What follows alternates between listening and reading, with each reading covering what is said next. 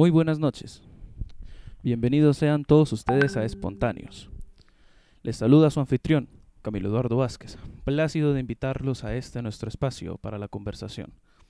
Esta noche me acompañará Carlos Duarte, estudiante de Economía de la Universidad Industrial de Santander. ¿Cómo va todo, Carlos? ¿Qué me cuenta? Bien, Camilo. Feliz de estar aquí. Excelente, yo también estoy muy feliz de tenerlo acá en el programa de nuevo, como todos los viernes en la noche. Bueno, les cuento que ya este programa el día de hoy va a ser un programa un tanto diferente eh, porque vamos a tener una dinámica, una dinámica distinta a la acostumbrada aquí en Espontáneos y va a consistir en comentar actualidad, darles un espacio a todos ustedes para que participen, compartiendo opiniones, puntos de vista, para que hablemos de todo un poco, para que intentemos entre todos eh, enterarnos, enterarnos de, de lo que está pasando, tanto en el país como en el mundo, como darle voz a aquellas personas que quieren decir algo por medio de nuestro micrófono abierto. Entonces, les comento, el día de hoy vamos a tratar unos cuantos temas con Carlos, los cuales vamos a tratar para antes de, de, invitarlos a ustedes a que entren y participen comentando distintas cosas. Ya tenemos personas que nos están escribiendo, que quieren participar, que quieren dar su opinión acerca de distintos temas. Entonces, ojo, muy atentos porque eso es algo que vamos a hacer yo les voy a pasar a las personas que me escriban, a las personas que me indiquen tanto en la caja de comentarios de directo como por distintas redes sociales, les voy a dar entrada al directo por medio de un enlace de Google Meet. Y yo los admito para que puedan entrar y puedan compartir sus opiniones y hablar de lo que gusten. Entonces ya saben, muy atentos y yo también me mantendré precisamente en alerta para que podamos compartir. Me gustaría, me gustaría que empezáramos con una situación compleja, que en este caso Carlos nos va a ayudar con esto, y es acerca de la venta del oro, que es una noticia reciente. Se vendió una parte del oro de Colombia. Todos nos enteramos de eso porque redes sociales, porque aquí, porque allá. Pero ¿en qué influye? ¿Qué tiene que ver esto? Entonces invito a Carlos, por favor, a que tome palabra y nos cuente qué pasó y en qué influye, cómo nos afecta a la economía o cómo afecta esto? Por favor, Carlos. Bueno, pues para empezar, que aclarar exactamente qué fue lo que pasó. Eh, lo primero es dar contexto. Eh, hay que entender que el banco tiene dos funciones, que son la política monetaria y el control de la inflación. La política monetaria consiste en controlar que el valor del peso con respecto al dólar no se salga de control y afecte negativamente a la economía. Eso ustedes lo pueden ver en la práctica porque cada vez que intentan comprar en AliExpress, y no es con los bonos que están dando ahorita, que muy buenos por cierto, eh, cada vez les sale más caro. ¿sí? Esto se debe a que el peso empieza a caer. El objetivo que tiene el Banco de la República en sus leyes y en todo es controlar este valor para que no se salga de control. En ese sentido, el banco tiene una cantidad de dinero y otras materias almacenadas que son las reservas. ¿Sí? Entonces, el banco actualmente, bueno, tenía grandes cantidades de oro almacenado, que podían ser alrededor de 600 millones de dólares en oro almacenado. Sin embargo, el, el banco mantiene mucho más dinero en forma de dólares. Entonces, en vista de la pandemia y las problemáticas que había, el banco decidió que era un buen momento para deshacerse del oro e intercambiando por dólares, es decir, vender el oro. ¿Cuánto oro vendieron? Dos tercios de la cantidad de oro que tenían. ¿Cuánto es eso? Unos 475 millones de dólares, que serían 1,8 billones de pesos, más o menos al cambio. Entonces, ¿cuál es la controversia alrededor de esto? Porque la mayoría de veces en los medios masivos no vemos que se hable mucho de las políticas que toma el Banco de la República. Casi siempre lo vemos es cuando hay algún tipo de problema con la economía. Muy buenas noches. Bienvenidos sean todos ustedes de vuelta a Espontáneos. Les extendemos una disculpa hasta sus casas porque hemos sufrido una caída de la señal y ya, ya logramos arreglarlo. Entonces podemos continuar en el tema en donde íbamos, ¿no? Que era hablando acerca del oro y de las implicaciones que tenía todo esto en la economía. Como ya saben, les agradecemos enormemente su apoyo, el hecho de que estén acá con nosotros compartiendo un espacio para la conversación como lo es espontáneos. Por favor, eh, recuerden compartir el enlace que les llegó y para que más personas puedan enterarse de qué está pasando. Porque estas, estas implicaciones y todas estas cuestiones que en las que se afecta la economía nos toca de, de alguna u otra manera a absolutamente todos. Entonces, retomemos el tema. Eh, vamos a, a, Vamos aquí a, a retomar donde dejamos, que era acerca de la venta del oro. Yo creo que sería prudente que Carlos nos contase de nuevo qué fue lo que pasó, que se vendieron un tercio, dos tercios del oro. Cuéntenos eh, qué fue y cuáles son las implicaciones de esto y demás. Eh, como ya saben, les agradecemos su fidelidad por estar aquí con nosotros en Espontáneos, un espacio para la conversación. Bueno, bienvenidos de regreso. Realmente espontáneos no puede ser espontáneo sin algún problema técnico. Pero retomando, sí, triste pero cierto. Retomando eh, el tema y dando otra vez el contexto un poquito más resumido, el banco tiene dos funciones, controlar la inflación y controlar la moneda. Para controlar la moneda tiene algo llamado las reservas, que es básicamente dinero en forma de dólares y materias primas. Entre las materias primas está el oro. Eh, entonces, por todo el tema de la pandemia y los problemas, eh, el banco tomó la decisión de vender dos tercios de las reservas de oro que tenían. Es necesario aclarar que esto no es todo, todo el valor que tienen las reservas, tienen mucho más dinero en forma de dólares y precisamente para eso lo hicieron, con tal de obtener dólares en vez del oro, porque es más fácil controlar la moneda utilizando dólares que utilizando oro. ¿Por qué? Porque es una materia prima que es relativamente volátil, es decir, un día puede subir el precio, otro día puede bajar, entonces, teniendo en cuenta que es un banco, y no solo cualquier banco, sino el de la República, técnicamente el banco que sí es de los colombianos, ellos no se pueden dar el lujo de jugar con el riesgo. Entonces, la crítica que les están dando es que justo después de que vendieran el oro, el precio del oro se disparó, lo que implica una pérdida de oportunidad. Ellos pudieron haber vendido el oro después y ganar más dinero.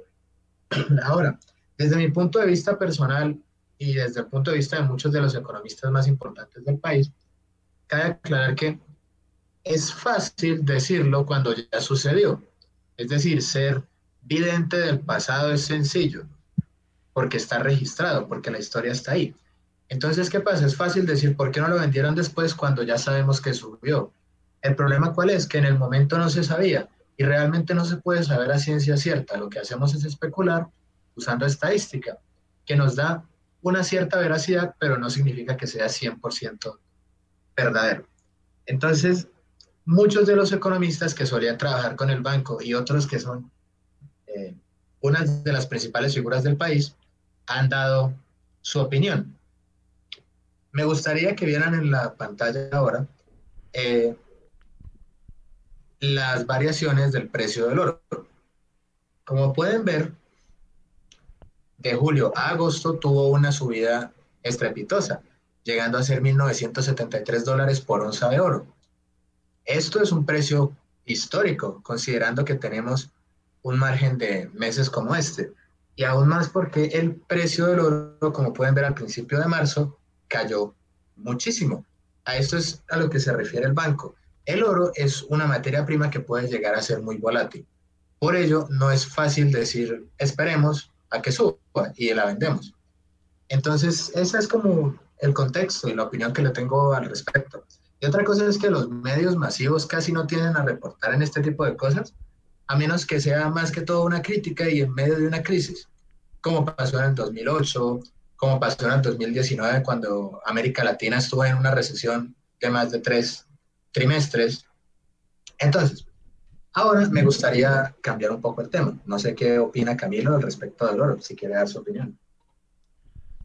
Yo, en respecto del tema de la venta del oro y de todo lo que sucedió hace un par de semanas, tengo una opinión bastante, bastante, no lo sé, bastante mixta.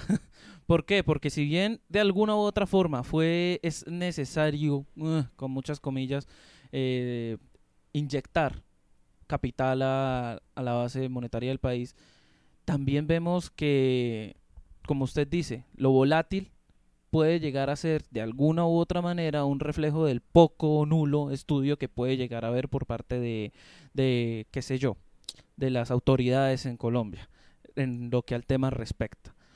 Y, y adicional a eso, me recuerda algo que estábamos tocando antes de ingresar y es cómo unas cosas benefician a unos y perjudican a otros. ¿Cierto que sí? Así es, en especial en tiempos de crisis. En tiempos de crisis. Y aquí vamos a poner, eh, estamos en, en, momento en imagen, eh, una foto que denominamos en así de manera interna eh, los cuatro jinetes de, bueno, no lo no, quiero llamar del apocalipsis, pero sí de la, de, de, de la crisis. De la tecnología. Yo les sí. diría de la tecnología. Y bueno, ¿qué tienen en común o qué pasa con estos cuatro personajes y quiénes son? Carlos. Bueno, yo quiero decirle algo muy importante a, a, la gente de la audiencia, y es que ustedes necesitan saber qué es en tiempos de crisis donde ciertas personas pueden llegar a hacer más dinero. Y es porque para uno una crisis, y es lógico, ¿no? Puede ser algo devastador. Hay mucha gente que se está quedando sin trabajo, hay gente que está perdiendo seres queridos, gente sufriendo, pero para otras personas, lastimosamente, para ser honestos, resultan una oportunidad para beneficiarse al respecto. Entonces, cuatro de los grandes que se beneficiaron de toda esta crisis son los que vemos en pantalla, que son qué? Son los representantes, representantes de las cuatro llamadas Big Tech. ¿Qué son las Big Tech? Las Big Tech son las cuatro empresas de tecnología más grandes del mundo. Ahora, pues yo supongo que ustedes pueden pensar en algunas. Entonces, ¿cuáles son? Tenemos en la esquina superior izquierda al encargado de Google, en la esquina superior derecha al encargado de Apple, esquina inferior izquierda al encargado de Facebook, Mark Zuckerberg, y en la esquina inferior derecha al encargado de Amazon, Jeff Bezos. ¿Qué pasa con estos cuatro? Como ustedes ya tal vez vieron por la pandemia, eh, muchos han tenido que recurrir al teletrabajo y no solo eso, como estudiantes, algunos, también tuvimos que hacer clases virtuales. En este sentido, ¿quiénes son los que más se benefician? Los dueños de esos servicios que ahora se utilizan casi que por obligación. Entonces, gente como Jeff Bezos, que controla Amazon, ve que los estadounidenses ahorita no están saliendo a comprar, así que compran todo a través de Amazon. Así que ellos han visto aumentos de hasta 4 billones de dólares en toda esta pandemia y eso es una cifra brutal. Casi que se puede duplicar la, la riqueza de ciertos millonarios en esta pandemia. Y la cosa es que esto no es nuevo. Eh, un ejemplo que utilizan mucho en Estados Unidos es las Torres Gemelas. Cuando ocurrió el tema de las Torres Gemelas, donde se realizó un atentado en Estados Unidos usando aviones con rehenes, ¿Qué sucedió? Muchas familias perdieron sus empleos, pero viéndolo desde el punto de vista de alguien que busca el beneficio económico, muchas empresas perdieron su lugar de trabajo, perdieron a sus gerentes, perdieron a sus trabajadores, por lo cual, ¿qué iba a pasar con su valor en el mercado? Claramente iba a disminuir. Así que en el mundo accionario uno puede hacer una acción, por así llamarlo, que consiste en lucrarse cuando un activo baja de precio. Y eso es exactamente lo que hicieron. Y hay gente que obtuvo ganancias de 4 millones de dólares en un día, el mismo día que ocurrió esa catástrofe. Entonces, eso es algo interesante para mirar, cómo en las crisis, a pesar de que algunos tienen problemas, hay otros que se están beneficiando de manera brutal. ¿Qué opina Camilo al respecto? Y ahorita quiero tocar un tema que tal vez les convenga a algunos de los que nos están escuchando en el sentido monetario. Vea, pasa algo muy curioso y es como precisamente toda esta situación de la crisis no solo afecta a unos y beneficia a otros, sino como de alguna u otra manera nosotros condicionamos y vamos adaptándonos a un cambio en nuestra vida cotidiana. Este cambio, como lo decíamos hace un rato, como lo decías Carlos, es el hecho de que ahora los americanos compren en Amazon, ¿sí? Entonces, ah, bueno, compremos en Amazon. Eh, y así está sucediendo también acá, aquí en, en el caso específico de Colombia, hay empresas que están viendo una oportunidad. Esto no es ni mejor ni peor, simplemente es una realidad. Porque de alguna u otra manera, si las cosas se venden es porque hay un público para ello. Entonces es importante tener todo esto en cuenta, ya que tanto en tiempos de crisis, unos con otros, ¿no? Podemos llegar a a formar lo que es prácticamente una, una cadena. Y de esto yo también les voy a hablar en un rato, porque este es el, es el fragmento de la noticia precisamente a cargo de Carlos. Y yo les voy a hablar de más acerca de toda la crisis que estamos viviendo y de lo que se nos viene encima de alguna u otra manera con la reactivación en algunos sectores desde el primero de septiembre. Entonces, te devuelvo la palabra, Carlos, que decías que tienes un, un trucazo para la audiencia. Audiencia que, por cierto, antes de que se me olvide, si quieren participar, escríbanos. Si quieren estar aquí en este momento, tenemos una sección de micrófono abierto para que digan lo que quieran, para que comentemos lo que quieran y charlemos acerca de los temas de interés porque esto es espontáneo, es un espacio para la conversación. Los invitamos a suscribirse y a darle like al directo y por favor continúen con nosotros. Sigue por favor, Carlos. Bueno, cabe recordar también, denle a la campanita. Esto les permite que les llegue una notificación cuando empecemos directos o subamos videos, para que estén informados. Entonces, lo que les quería mencionar y que me parece que a muchos les puede servir, es que no solo los colombianos nos toca empezar a usar más la virtualidad. En Estados Unidos también. Y una ventaja que trae esto es que muchas empresas ven que pueden reemplazar a un trabajador que tienen haciendo trabajo en Estados Unidos, bueno, teletrabajo en Estados Unidos, por un trabajador que trabaje en otro país, le pagan menos y hace el mismo trabajo. Y de esa manera ahorran dinero en costos de personal. Entonces, ¿por qué conviene esto? En Estados Unidos el salario mínimo mensual para una persona X es de 1.100 dólares. Es decir, si usted trabaja allá, le pagan más o menos 7 dólares la hora y eso en el mes llega a 1.100 dólares. ¿Qué sucede?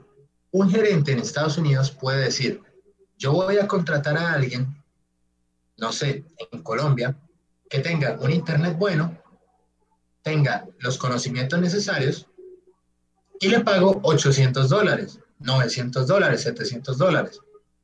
¿Qué pasa con esto? La empresa gana porque se ahorra dinero en personal y uno que vive en un país donde el dólar está muy valorizado, ¿qué sucede? Se beneficia también. ¿Por qué? Porque un puesto de trabajo que hace las mismas funciones, pero en una oficina local o inclusive teletrabajo para una compañía colombiana, no le va a pagar ni de cerca la misma cantidad que se puede permitir una empresa en Estados Unidos. Entonces, para muchos de los que estén en la audiencia y tengan facilidad de hablar otro idioma, les aconsejaría que busquen a través de Internet oportunidades laborales de teletrabajo de manera que puedan beneficiarse en caso de que lo necesiten. Claramente el trabajo no sobra en tiempos de crisis, para ser honestos. Entonces, pues, tenganlo en cuenta, hablan inglés, tal vez puedan encontrar un trabajo donde les paguen muy bien para, pues comparado con una paga que recibirían en Colombia.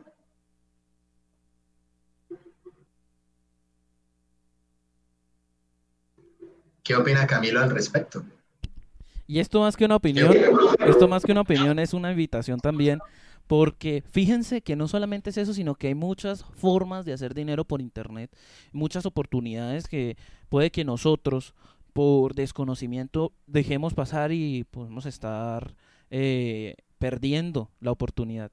Entonces, me gustaría que animarlos a ello porque lo que dice Carlos es muy, muy cierto. Tenemos, eh, hay muchas ofertas laborales por ahí que, de las cuales no conocemos. Entonces, bien, eso. Por otro lado, un saludo a todos los que están, a los que van llegando y a los que siempre están con nosotros. Un agradecimiento. Recuerden que pueden compartirnos también. Entonces, entre muchas otras cosas, no sé si Carlos tenga una, un apunte antes de continuar. ¿Tiene algo por decir?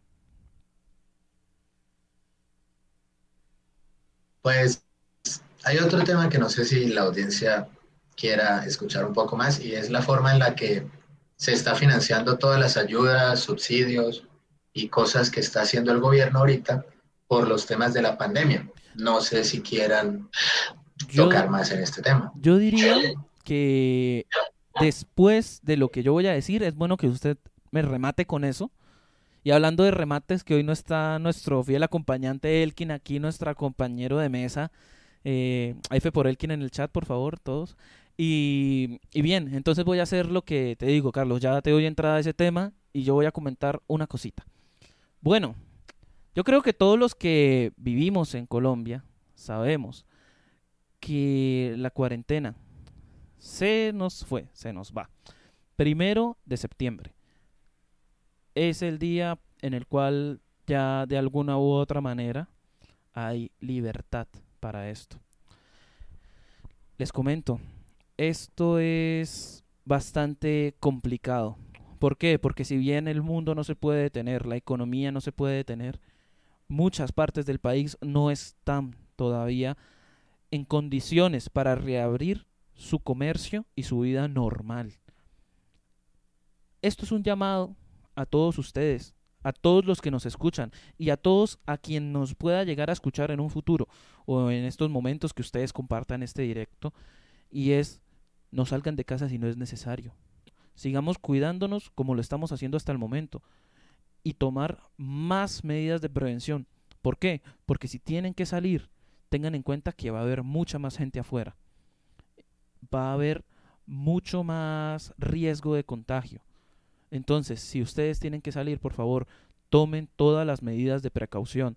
Eviten donde hayan muchas personas, eviten esos lugares. Si tocan, si se rozan con la gente, si no se pasen las manos por la cara, no se quiten el tapabocas bajo casi ninguna circunstancia. Entonces, en el caso particular del el departamento de Santander, por ejemplo, nos, nos, nos va a coger un poquito fuera de base. Un poquito no, bastante, la verdad. Bastante fuera de base. Porque la SUSI está nada más no poder. En Santander estamos hasta arriba con el nivel de ocupación de la SUSI. Y no solo eso, sino que hay demasiada información falsa por ahí en Internet.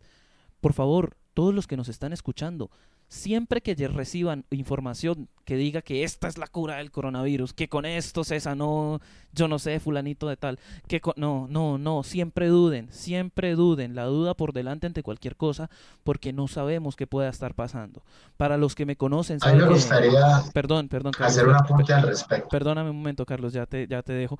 Y es que los que me conocen, los que saben de nosotros, saben que mi hermana, por ejemplo, en el caso particular, ella es médico ella está viviendo con la crisis de frente y a ella le llegan casos que si nosotros les contásemos ustedes no lo creerían. Leyeron por ahí o vieron un video que el médico yo no sé quién de no sé qué país se sanó de coronavirus en yo no sé qué cárcel con una cantidad increíble de aspirinas y con esto y mezclando aquello. Ha llegado gente a la clínica peor, supremamente enferma que para curarse del coronavirus o que para evitar el coronavirus hicieron sepa qué mezcla y están peor de lo que podrían estar por coronavirus, irónicamente, ¿sí? Entonces, evitar todo este tipo de cosas. Tengan en cuenta que en, en Internet se puede publicar cualquier cosa, verdadera, falsa, y tenemos que ponerle sentido crítico, un poquito de pensamiento a esta situación, porque piensen, todos ustedes en que listo, puede que ustedes tengan menos riesgo porque son personas jóvenes y saludables y demás, pero hay más personas, hay más gente en sus casas. Muy probablemente personas jóvenes vivan con sus padres, con sus abuelos, o personas mayores vivan con personas más mayores aún. Es, es responsabilidad de todos nosotros cuidarnos y cuidar a los demás, porque si no, no va a haber, va a sonar muy mal, pero no va a haber lugar donde enterrar a tanta gente. Entonces, aterricémonos un poco. Si hay que salir, ya saben, las mayores medidas necesarias. Porque, hombre, hoy estamos aquí y mañana no lo sabemos. Y antes de, perdón Carlos, antes de soltarle la, la bola a Carlos, les comento, desde el primero de septiembre, la infografía que están viendo es tomada de vanguardia liberal. El toque de queda será de lunes a domingo, de 9 de la de la noche a 5 de la mañana. Habrá ley seca en todo el departamento para evitar consumo de licor en áreas comunes o sitios públicos. Las iglesias solo abrirán los domingos con aforo máximo de 50 personas. La terminal de transporte está habilitada totalmente pero con un aforo del 50% de buses. El aeropuerto Palo Negro, además de las rutas de Cúcuta, Medellín, también tendrán habilitadas Barranquilla, Cartagena y Bogotá. Tengan en cuenta que esto va a ser paulatino, esto no es de una vez. Los gimnasios estarán habilitados sin prestar servicio de duchas ni de zonas húmedas. Los hoteles tendrán un aforo en las áreas públicas hasta el 35%, pero las habitaciones podrán ser ocupadas en su totalidad. Los restaurantes tendrán un 30% de aforo dentro del sitio. Los bares y discotecas no tienen permiso de abrir y el pico y placa sigue rigiendo con normalidad en la ciudad de Bucaramanga tal como lo he establecido. Estamos a la espera de mayor información respecto de lo que vendría a ser la medida del pico y cédula, si se modifica, si no se modifica, qué pasa con ello. Entonces, ya saben, esto es de todos. Esto es de absolutamente todos. Por favor, cuidémonos entre todos. Y hay algo, algo muy importante a mencionar y es que si tienen la necesidad de salir o si hay personas en casa que no que tienen que salir, designen a una persona que se quede siempre en casa para que desinfecte a los que llegan y para que esté desinfectando todo en cuanto sea posible. Así evitamos un riesgo. Entonces, es una invitación a que si no tienes que salir de casa, no lo hagas. Quédate, cuídate y cuida a los demás. Carlos. Ahora sí vas tú. bueno, yo quería hacer más que todo un llamado al sentido común, porque hay mucha gente que confía de más en cosas que ve por Internet. Y yo creería que una ley básica de Internet es no creer nada si no tiene fuentes confiables. Y me gustaría decir algo que mencionaron en, en el chat y fue el tema de la moringa que es un remedio que salió hace poco y se difundió a través de WhatsApp, eh, dando la idea de que en las cárceles se está dando esto como una forma de tratamiento para el coronavirus. A mí me gustaría mencionar que lo vean desde el punto de vista del sentido común. Si la moringa realmente fuera un tratamiento eh, útil, un tratamiento que demostrara resultados, no creerían que organizaciones mundiales, organizaciones internacionales, perdón, tomarían el liderazgo de comprar y distribuir este tipo de sustancias para los afectados? Si lo viéramos así, tendríamos aquí en Colombia un nuevo, un nuevo producto para exportar. Podríamos, como eh, el señor Gustavo Petro con los aguacates, podríamos ser Colombia con la moringa. Pero eh, eso no está pasando. Y pues pueden sacar sus conclusiones al respecto. Ahora, hay mucha gente que toma el, el, camino de, de, decir, bueno, pero es que no pierdo nada con intentarlo, así no funcione. Y puede que sea cierto, pero la cosa es que nosotros no conocemos de la composición química que pueden tener ciertas sustancias y por ende, tal vez en el caso de la moringa no sea cierto, pero podríamos terminar tomando una sustancia que antes nos haga daño, en especial para gente que tiene complicaciones como diabetes, que probablemente sean la gente que primero está en búsqueda de este tipo de remedios. Entonces, la idea es hacer un llamado al sentido común. Piensen, si esto fuera verdad, ¿qué implicaciones tendría? ¿Esas implicaciones están sucediendo? No. Si no están sucediendo, pues puede que no sea verdad. Eso es como el llamado que quiero hacer al respecto. No sé qué, qué opina Camilo. Bueno, ahora ya empezamos con lo del micrófono abierto, con la opinión que me das y es que tenemos aquí a alguien muy especial de nuestra audiencia, Silvia Juliana Lizarazo, estudiante y ya pronto dejará de serlo, creo que ya merito tenemos fisioterapeuta. de la Universidad Industrial de Santander también, como tiene que ser acá con los compañeros, dándole voz a todos quienes están pendientes de nuestro programa. Juliana, ¿cómo estás esta noche? Estoy feliz de tenerte acá. Hola, hola Camilo, hola Carlos, eh, un gusto estar con ustedes acompañándoles. Eh, y pues bueno, hablar de, temas varios me, causó mucha como mucha curiosidad el tema del que están hablando respecto a pues los mitos que, o bueno, las cadenas que pasan por WhatsApp sobre eh, que la cura del coronavirus y toda esta cuestión. Y pues como decía Carlos y como decía Camilo al inicio de esta temática, eh, sí se, se, tiene que tener, bueno, se, se debe tener mucho discernimiento al momento de decidir qué información uno, pues uno sigue y uno adquiere, ¿no? Lo, hablo desde la experiencia, como lo mencionó Camilo.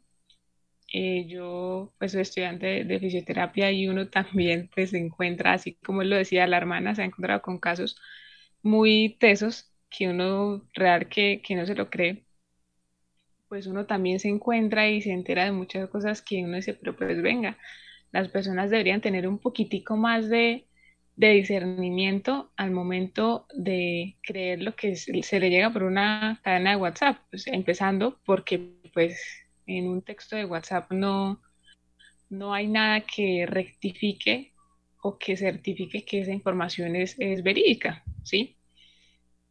Pero pues también me llama la atención lo que mencionaba Carlos acerca del tema de la moringa y de si eso realmente funcionara, pues ya el gobierno hubiese hecho algo, cosas así, pues eso es muy controversial, porque esos son como los remedios de la abuela, ¿sí? A nosotros nos hacen mucho énfasis en eso porque los remedios de la abuela no tienen ningún respaldo científico, pero eh, hay muchos que sirven, si me hago entender, obvio no, lo, no justifico ni, ni justifico el uso irresponsable de, de que, ah, pues entonces con esto ya nos vamos a curar, pero sí pienso que es un tema que, que es cultural, es algo que se tiene que saber abordar para que no se convierta en una causa más para que los hospitales se, se llenen, ¿sí? Y pues si funciona no algo natural al gobierno, pues más que al gobierno no, no le va a convenir a las compañías farmacéuticas, porque pues eso ya es todo un negocio aparte. Entonces, si hay algo mucho más económico, mucho más efectivo y que no, te hace, no le hace tanto daño a tu, a tu organismo como un fármaco, pues obviamente no les va a servir. A eso yo quiero mencionar algo. y es que a todos, yo creo al comienzo más que ahora. Juliana tiene mucha razón, ¿no? Ah, bueno, dale, Carlos. A mí me gustaría mencionar que no necesariamente los remedios caseros que conocemos son no son válidos.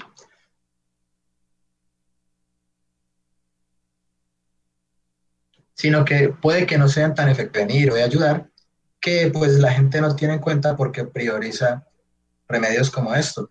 En parte yo pienso que tiene que ver eh, con la tradición. Colombia es un país que a, través del tiempo eh, tuvo problemas con distribución de bienes en el, en el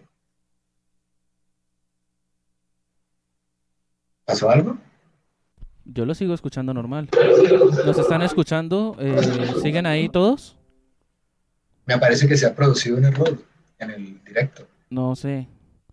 Yo sí, aquí me sigue, me sigue mostrando normal. Esperen. Perdón. Eh, hola a todos. ¿Nos escuchan? ¿Nos están escuchando? ¿Ya estamos de nuevo? Listo, perfecto. Sí. Bueno, eh, lo que quería mencionar es que en parte esto es tradicional.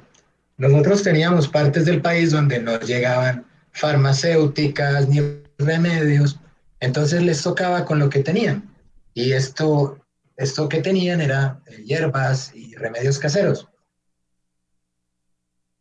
Y pues es igual que un fármaco,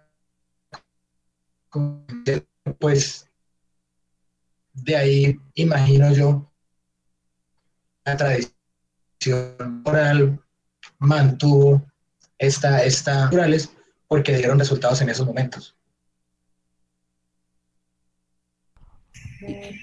Sí, yo, o sea, yo realmente pienso que... Eh, sigue, sigue. No, este, yo que les, les iba a comentar que como se pueden dar cuenta, el, el, hay un pequeño, gran inconveniente aquí con la conexión y estoy, de verdad, estamos haciendo todos los esfuerzos para mantenernos aquí estables en la conexión. un saludo a Nicolás Salcedo que, que sí, hombre, se está cayendo espontáneamente, tienes razón. y bien, este, bien, retomando, siguiendo acá con la, con la cuestión del, de, de lo que se comentaba respecto de la pandemia, podemos llegar a comentar o llegar a considerar que las cosas están que mejor, que peor, por X o Y motivo, porque las cifras suben, porque las cifras bajan, porque en un lugar está bien y porque en otro lugar no. Yo solo les digo que tenemos que ser conscientes que toda esta situación nos toca a todos. Nos toca a todos y hay que cuidarse y ponerle cerebro a la cosa. Yo voy a seguir repitiéndolo. Si no tienes que salir de casa, no salgas. Un saludo a Ronald, por cierto. Y ya, puedes continuar Juliana, qué pena contigo interrumpirte tanto. No, no, no. Eh, pues yo iba a decir que realmente lo que pienso es que debe haber un equilibrio. O sea, bueno, si en su casa es tradición, no sé, tomarse la agüita de tal para las defensas, lo que sea, pues, pues sí, no le decimos que no lo haga, pero también ayúdese, como dice Camilo. Eh, siga los protocolos de bioseguridad, use bien el tapabocas, por el amor de Dios. Eh, no crea en, no crea en, en las em, en las cadenas de WhatsApp. Si usted es una persona que ha tenido la fortuna de, dominar el, idioma del inglés, pues métase a los portales de, búsqueda y pues les facilito, pues no sé si, si Camilo puede dejarse los escritos por ahí, eh, hay una página que se llama PubMed, es la Biblioteca Pública de los Estados Unidos. Usted ahí puede entrar, puede colocar coronavirus más cualquier eh, otro campo de investigación. Infórmese de la parte científica.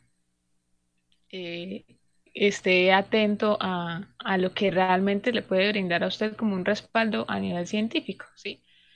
pero lo que, lo que sí es cierto es que es responsabilidad de cada persona al menos responder por los suyos. Porque pues una pandemia no es que la haga una sola persona. Una pandemia la hace todo el mundo, ¿sí? De persona en persona pues se va esparciendo esto y es responsabilidad de todos si es una oportunidad o si las cosas mejoran o no. O sea, yo siempre he sido las personas que en medio de una crisis veo una oportunidad.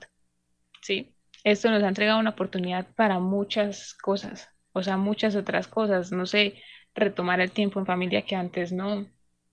Eh, darse cuenta de muchas cosas que antes por las rutinas, por la falta del tiempo, pues uno no se daba cuenta, aprender nuevas cosas, eh, a veces yo sé que el panorama se ve como muy desalentador, o sea, se ve como muy, no, pues ya nos el que nos trajo, ya esto va mal en peor.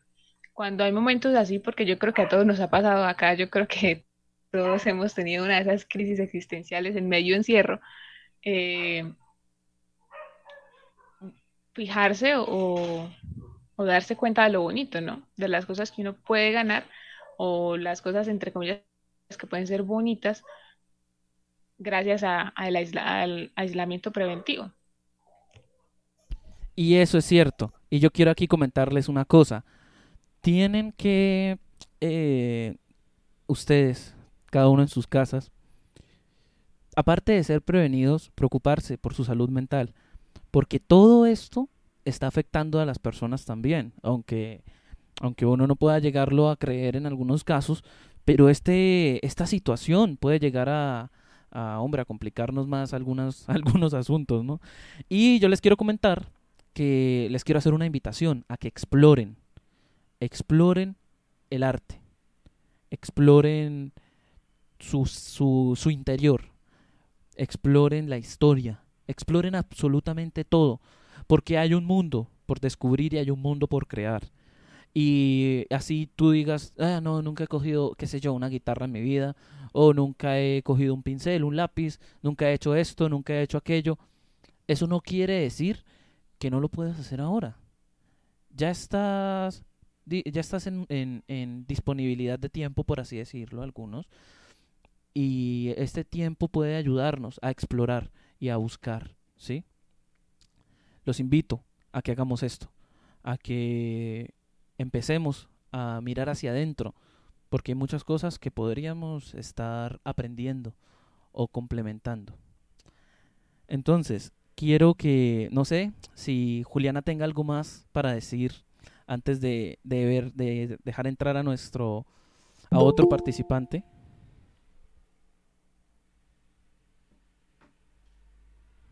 No, pues yo creo que por ahora no démosle la oportunidad a otra persona que comparta con nosotros eh, los temas que quiera.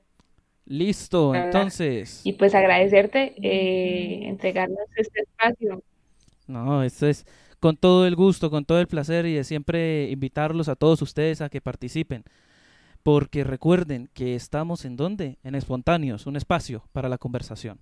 Muchas gracias por haber estado aquí con nosotros. Eh, vamos a, vamos a, a, darle entrada a otra persona.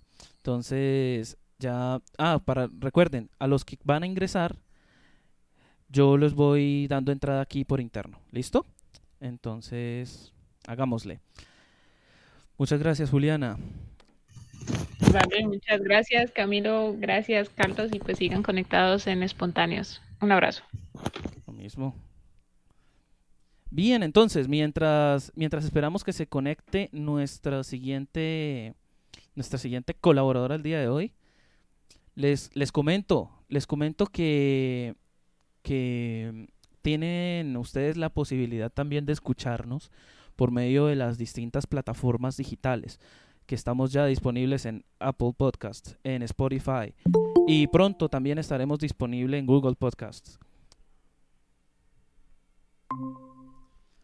Muy buenas noches. Estamos ahora con una de nuestras seguidoras de, eh, fieles del programa y es Missing in Action, que para todos ustedes ella se llama María.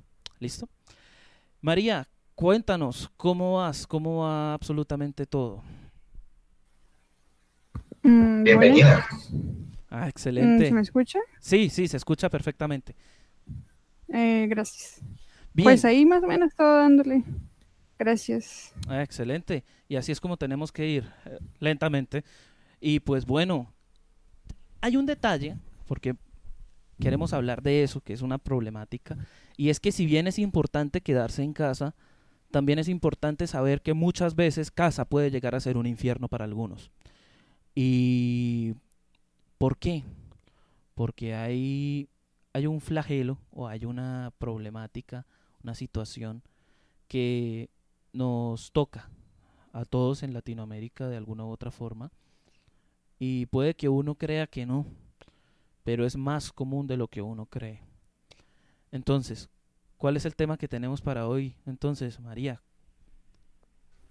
Eh, bueno, el tema es un poquito sensible, pero es, o sea, es una problemática muy grande la la cual se debe tratar por lo menos de vez en cuando, porque, o sea, es algo que está tan presente, pero que la gente no se da cuenta o no quiere darse cuenta, por así decirlo,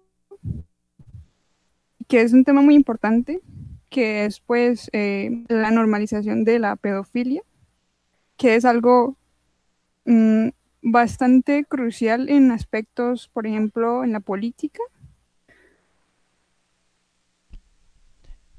y, también psicológicos, porque una, una situación... Pues no solo en la política, sino... Y este, tema, este tema tiene mucha tela para cortar. Demasiada tela. Demasiada.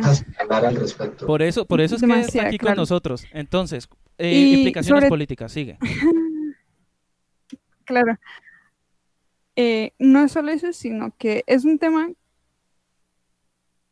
o sea, es, o sea, uno hay que es sensible porque mucha gente no le gusta hablar del tema, pero es algo que está muy presente en todos lados y, o sea, ahí es cuando uno llega a la cuestión de decir, no puede confiar en nadie porque nunca se sabe quién es el pedófilo de, de, de, por, de armario, por así decirlo. Eh, también, o sea, es más bien lo que quiero comentar es como una crítica a eso, porque, por ejemplo, ahorita en las redes sociales hay mucha gente intentando defender esa enfermedad mental, porque eso es lo que es. Todas las parafilias son pues, desórdenes, son gente con problemas mentales. Y pues vamos a tratar de eh, algunas, o sea, poquitos por temáticas, porque son muchas las cosas de las que o sea, podemos aquí abarcar. Y es muy cierto. Es muy cierto esto porque no solamente quién puede llegar a ser el, pedófilo de armario, como se menciona, sino que a veces está más cerca de lo que uno podría llegar a pensar o de lo que uno quería llegar a, a aceptar. Entonces, no sé, ¿por dónde gustarías empezar? María, cuéntanos y nosotros vamos a ir mencionando cosas y también el público va participando, pero aquí tú tienes el micrófono abierto, dale, cuéntanos. Sí, eh, ahí lo que mencionaron en el de los maps y eso. Eh, bueno, esa es una de las, de las cosas de las que pues quiero hablar acá, que es básicamente un grupo de pedófilos que quiere hacerse poner como los inocentes, que ellos no tienen la culpa de ese problema mental y que ellos en realidad no buscan dañar a los menores, sino que como quien dice, ay, no tengo la culpa de que yo quiera violarlo, pero no quiere decir que yo lo voy a violar, entonces eh, los maps básicamente es algo que no debe aceptarse nunca, que es, ellos quieren, entre comillas, unirse a, a los LGTBIQ, pero pues obviamente no creo que eso pase de ninguna forma, o sea, dentro del lo que se diga pronto. Porque, o sea, para empezar, yo nunca confiaría en nadie que se haga decir, ahí es que me siento atraído por menores de edad y por niños, o sea, pero eso no quiere decir, entre ellos, o sea, ellos usan como excusa que ellos en realidad no van a ir, a, ir por ahí violando niños, pero, o sea, uno nunca sabe, sí, o sea, es como el violador o el asesino, ay, yo no voy a matar más, pero pues, porque esa gente, esa gente necesita eh, lo que se dice pues terapia y medicación, porque o sea, donde, donde eso no se controle, puede pues llegar a un caso terrible. Y puede dar nacimiento a un delincuente y aún, más que un delincuente, a un... Es que, bueno, adjetivos e insultos tienen todos en casa. que ya saben qué puede decirse, ¿no? Claro, lo que pasa es que eso, eso es una problemática que abarca mucho más allá de decir, ay, es que hay muchos pedófilos, sino también el problema lo es siempre, desde la raíz, que es la educación, la cultura, de cómo eso está, por ejemplo, en nuestra cultura, que es la hipersexualización de las niñas y de los niños, y de cómo o sea, se educan a los niños a ser, pues, básicamente violadores sueltos y pues como justicia no funciona, entonces, eh, pues hay, eh, o sea, son muchos problemas que hacen que esto de la pedofilia sea pues una bola de nieve gigantesca, o sea, son muchas las cosas las que contribuyen a esta temática. Entonces, por ejemplo, eh, continuando lo de, lo de, pues, lo de los MAPS, que es una comunidad de pedófilos, que pues buscan atención sobre todo a través de Twitter, eh, creando cuentas diciendo, no, es que yo no quiero atacar a los niños, pero pues quiero que me acepten porque pues abiertamente me gustan los niños de forma sexual. O sea, si eso no timbra alarmas en, en usted, no sé, no sé qué se puede esperar. Porque, o sea, los niños mucha gente usa la excusa de que, ay, pero es que, por ejemplo, en Japón la edad de consentimiento es 12, 13, pero es que la gente no quiere aceptar que Japón tiene un problema inmenso de pedófilos, pero, o sea, es demasiado evidente. Es como querer tapar el sol con un dedo. Y eso es muy cierto, porque inclusive la, la, para, para la audiencia, esto es un, esto es cosas de las que, de las que uno a veces quiere hacerse el de la vista gorda, y es que por lo menos en Japón, la pornografía infantil hasta hace poco era legal. Hoy día todavía es legal, pero es legal siempre y cuando sean dibujos animados. Y eso nos lleva a otro tema, inclusive. Eh, pero bueno, mientras tanto, lo Eh, que decíamos de, la, de los MAP. Ah, bueno, sí, di- dinos. Hay un, un comentario que dice que los mayores representantes de la pedofilia son los mismos que están en el poder. Eso es muy cierto y pues eso también lo quería comentar acá. Más bien pues criticarlo de cómo entre la gente de los líderes políticos y de esa gente que tiene mucha plata está eso, o sea, todo el mundo sabe que la mayoría de ellos son pedófilos y tienen historial de acoso a menores, de violaciones, de, de manejo de porno infantil. Y o sea, la gente lo sabe y es consciente de eso. Y no solo los políticos, sino muchos artistas y músicos, como por ejemplo, ahorita se me viene a la mente, es, es este que estuvo en la, cárcel, 69, Takashi X, bueno, ese men, que pues tiene un historial criminal increíble y, o sea, mucha gente dice, ay, pero es que yo no apoyo lo que él hace, pero escucho su música. Es como que, o sea, usted indirectamente al escuchar su música está apoyando a un pedófilo. Y así con muchas otras cosas, con muchas, por ejemplo, empresas y incluso mismo las, este, las organizaciones internacionales de ayuda a los niños también tienen mucho, o sea, mucha gente a cargo que, o sea, que se meten a ese tipo de organizaciones para acercarse a los niños y atacarlos pues para cometer crímenes sexuales.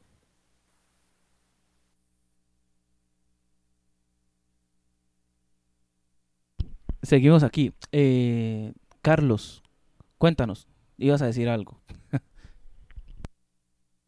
Bueno, a mí este tema, la verdad, se puede, se puede abordar desde muchísimas perspectivas. Por ejemplo, desde una perspectiva cultural, de- desde una perspectiva filosófica.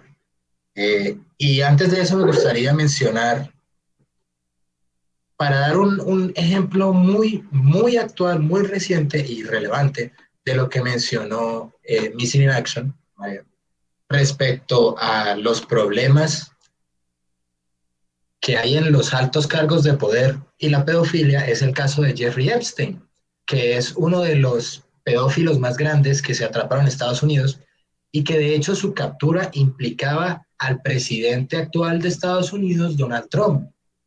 Y misteriosamente Jeffrey Epstein se suicidó en una cárcel justo cuando habían apagado las cámaras. No se tienen registros de quienes entraron en ese momento, Así que se creó una especie de meme en internet de que Jeffrey Epstein no se suicidó. Y es porque resulta muy conveniente que un tipo que tiene el poder para meter preso súper rápido a cualquiera de los altos mandos, de repente se haya muerto de la nada. Y hace poquito capturaron a, a la novia o la esposa de él y ahorita están muy pendientes de ella porque les da cosa que pues suceda lo mismo misteriosamente y otra vez se apaguen las cámaras del corredor de la nada. Entonces, esa es una forma de ver la realidad de las cosas. No es algo inventado, realmente hay personas en el poder que defienden estas prácticas por debajo de la mesa y se protegen entre ellos, que es lo peor. Hay, hay otro artista que es tiene un peor historial con esto que eh, 69 y es R. Kelly, R. Kelly. Este tipo tiene literalmente alegaciones y demandas y tiene un documental en Netflix que lo pueden ver si tienen acceso a Netflix. Se llama Surviving R. Kelly. Es sobreviviendo a R. Kelly.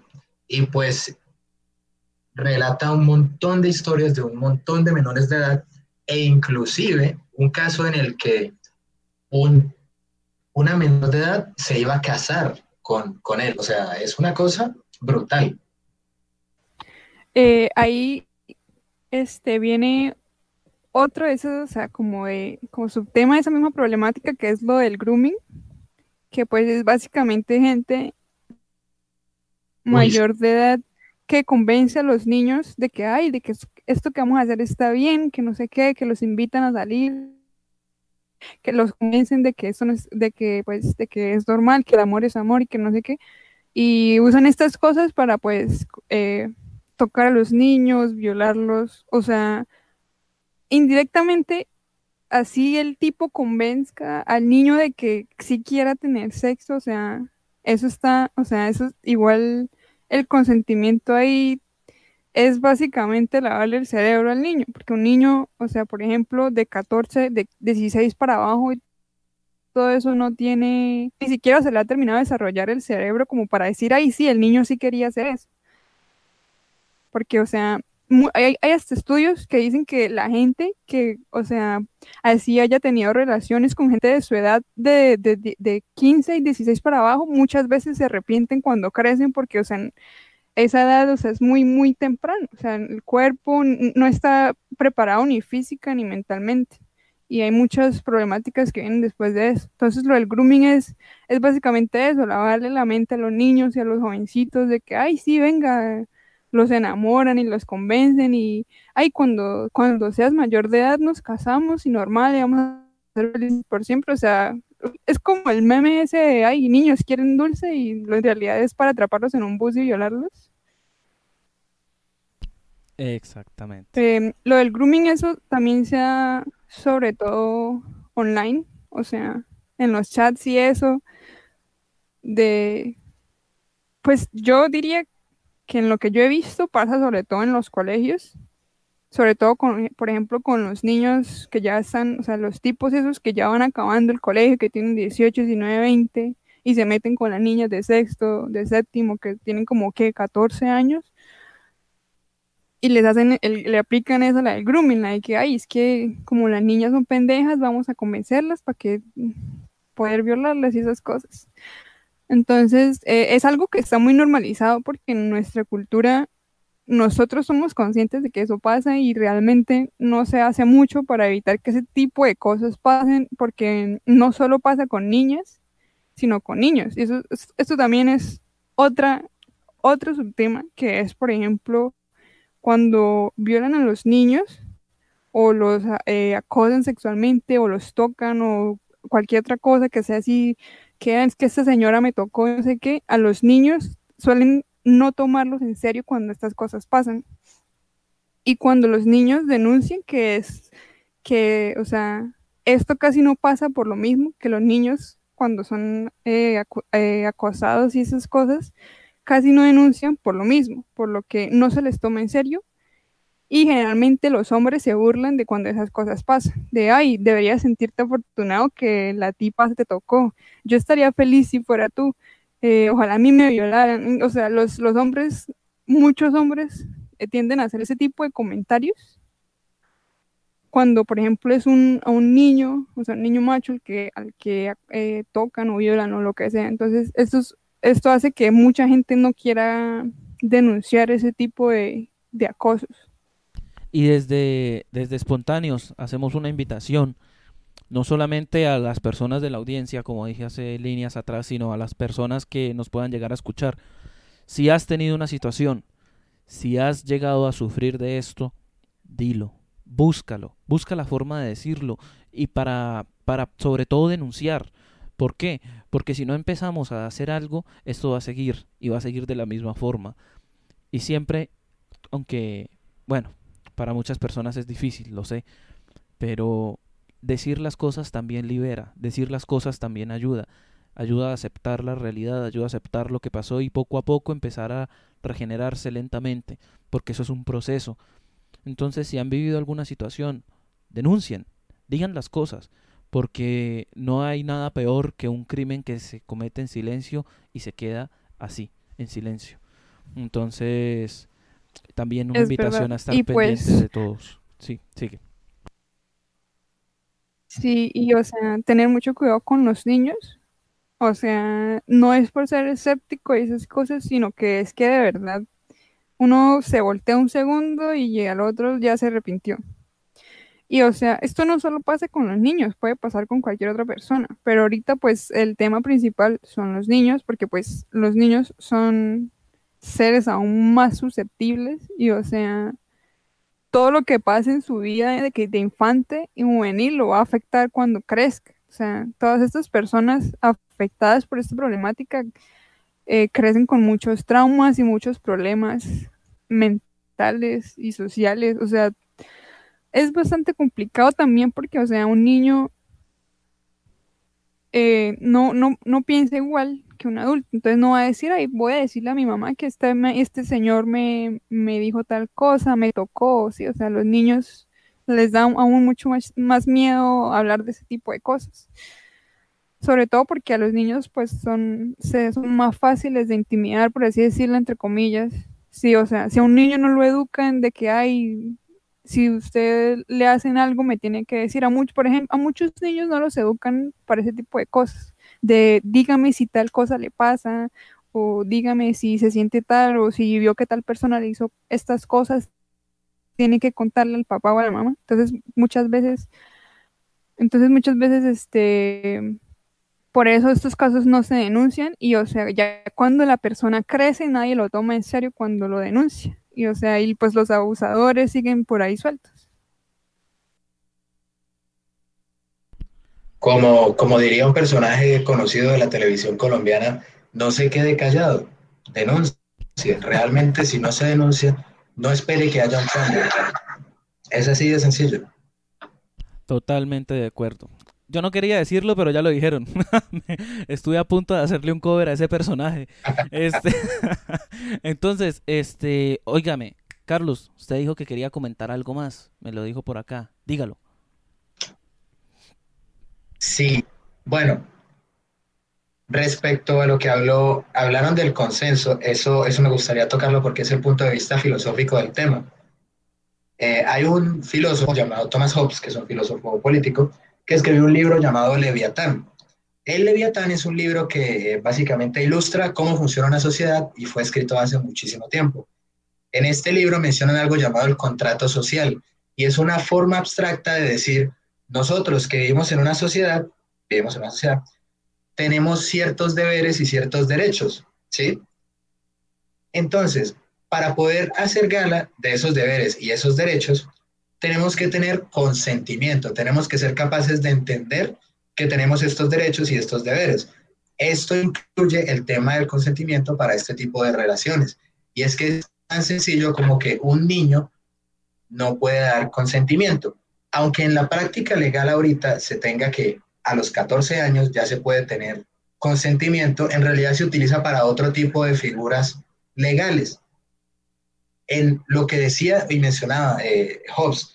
La idea es que si un niño no puede eh, darse cuenta de las consecuencias que van a tener sus acciones, ¿cómo pueden decir que es responsable de ellas? Es el mismo tipo de argumento de alguien que está loco y comete un crimen, pues tal vez lo cometió porque está loco y deberíamos ir a solucionar su problema de locura. Asimismo, un niño no se puede hacer madurar de la nada, simplemente toca dejarlo crecer. Por esa razón, desde el punto de vista filosófico, eso está mal. Sí, entonces eso era como lo que quería mencionar al respecto. Eh, claro, eso es a lo que pues yo había comentado anteriormente, que o sea, un niño, independientemente de que sea legal en X o Y país, que desde 14 para arriba ya sea legal tener relaciones sexuales con niños, eh, o sea, eso va mucho más allá de eso, porque, o sea, así sea legal, biológicamente ese niño no está, o sea, mentalmente ni físicamente preparado para una experiencia de esas, y menos con alguien que le lleve 10 años, 20 años o peor. Y pues, em, eh, otra cosa que yo quería comentar es, volviendo a lo de cómo se quiere normalizar esto en, en en las redes sociales y en otras cosas, como por ejemplo, eh, acá en Latinoamérica se está dando mucho, o sea, eso de que la gente ve anime y tales, y pues hay algo, hay una, un subgénero del anime que se llama lolicón, que pues es básicamente la sexualización de niñas. Como ya había dicho antes, en Japón hay una problemática inmensa de pedofilia y pues mucha gente está dispuesta a ver ese tipo de contenido que son niñas hipersexualizadas, ay, pero es que tiene mil años, pero físicamente se ve como una niña de 10, o sea, hágame el favor.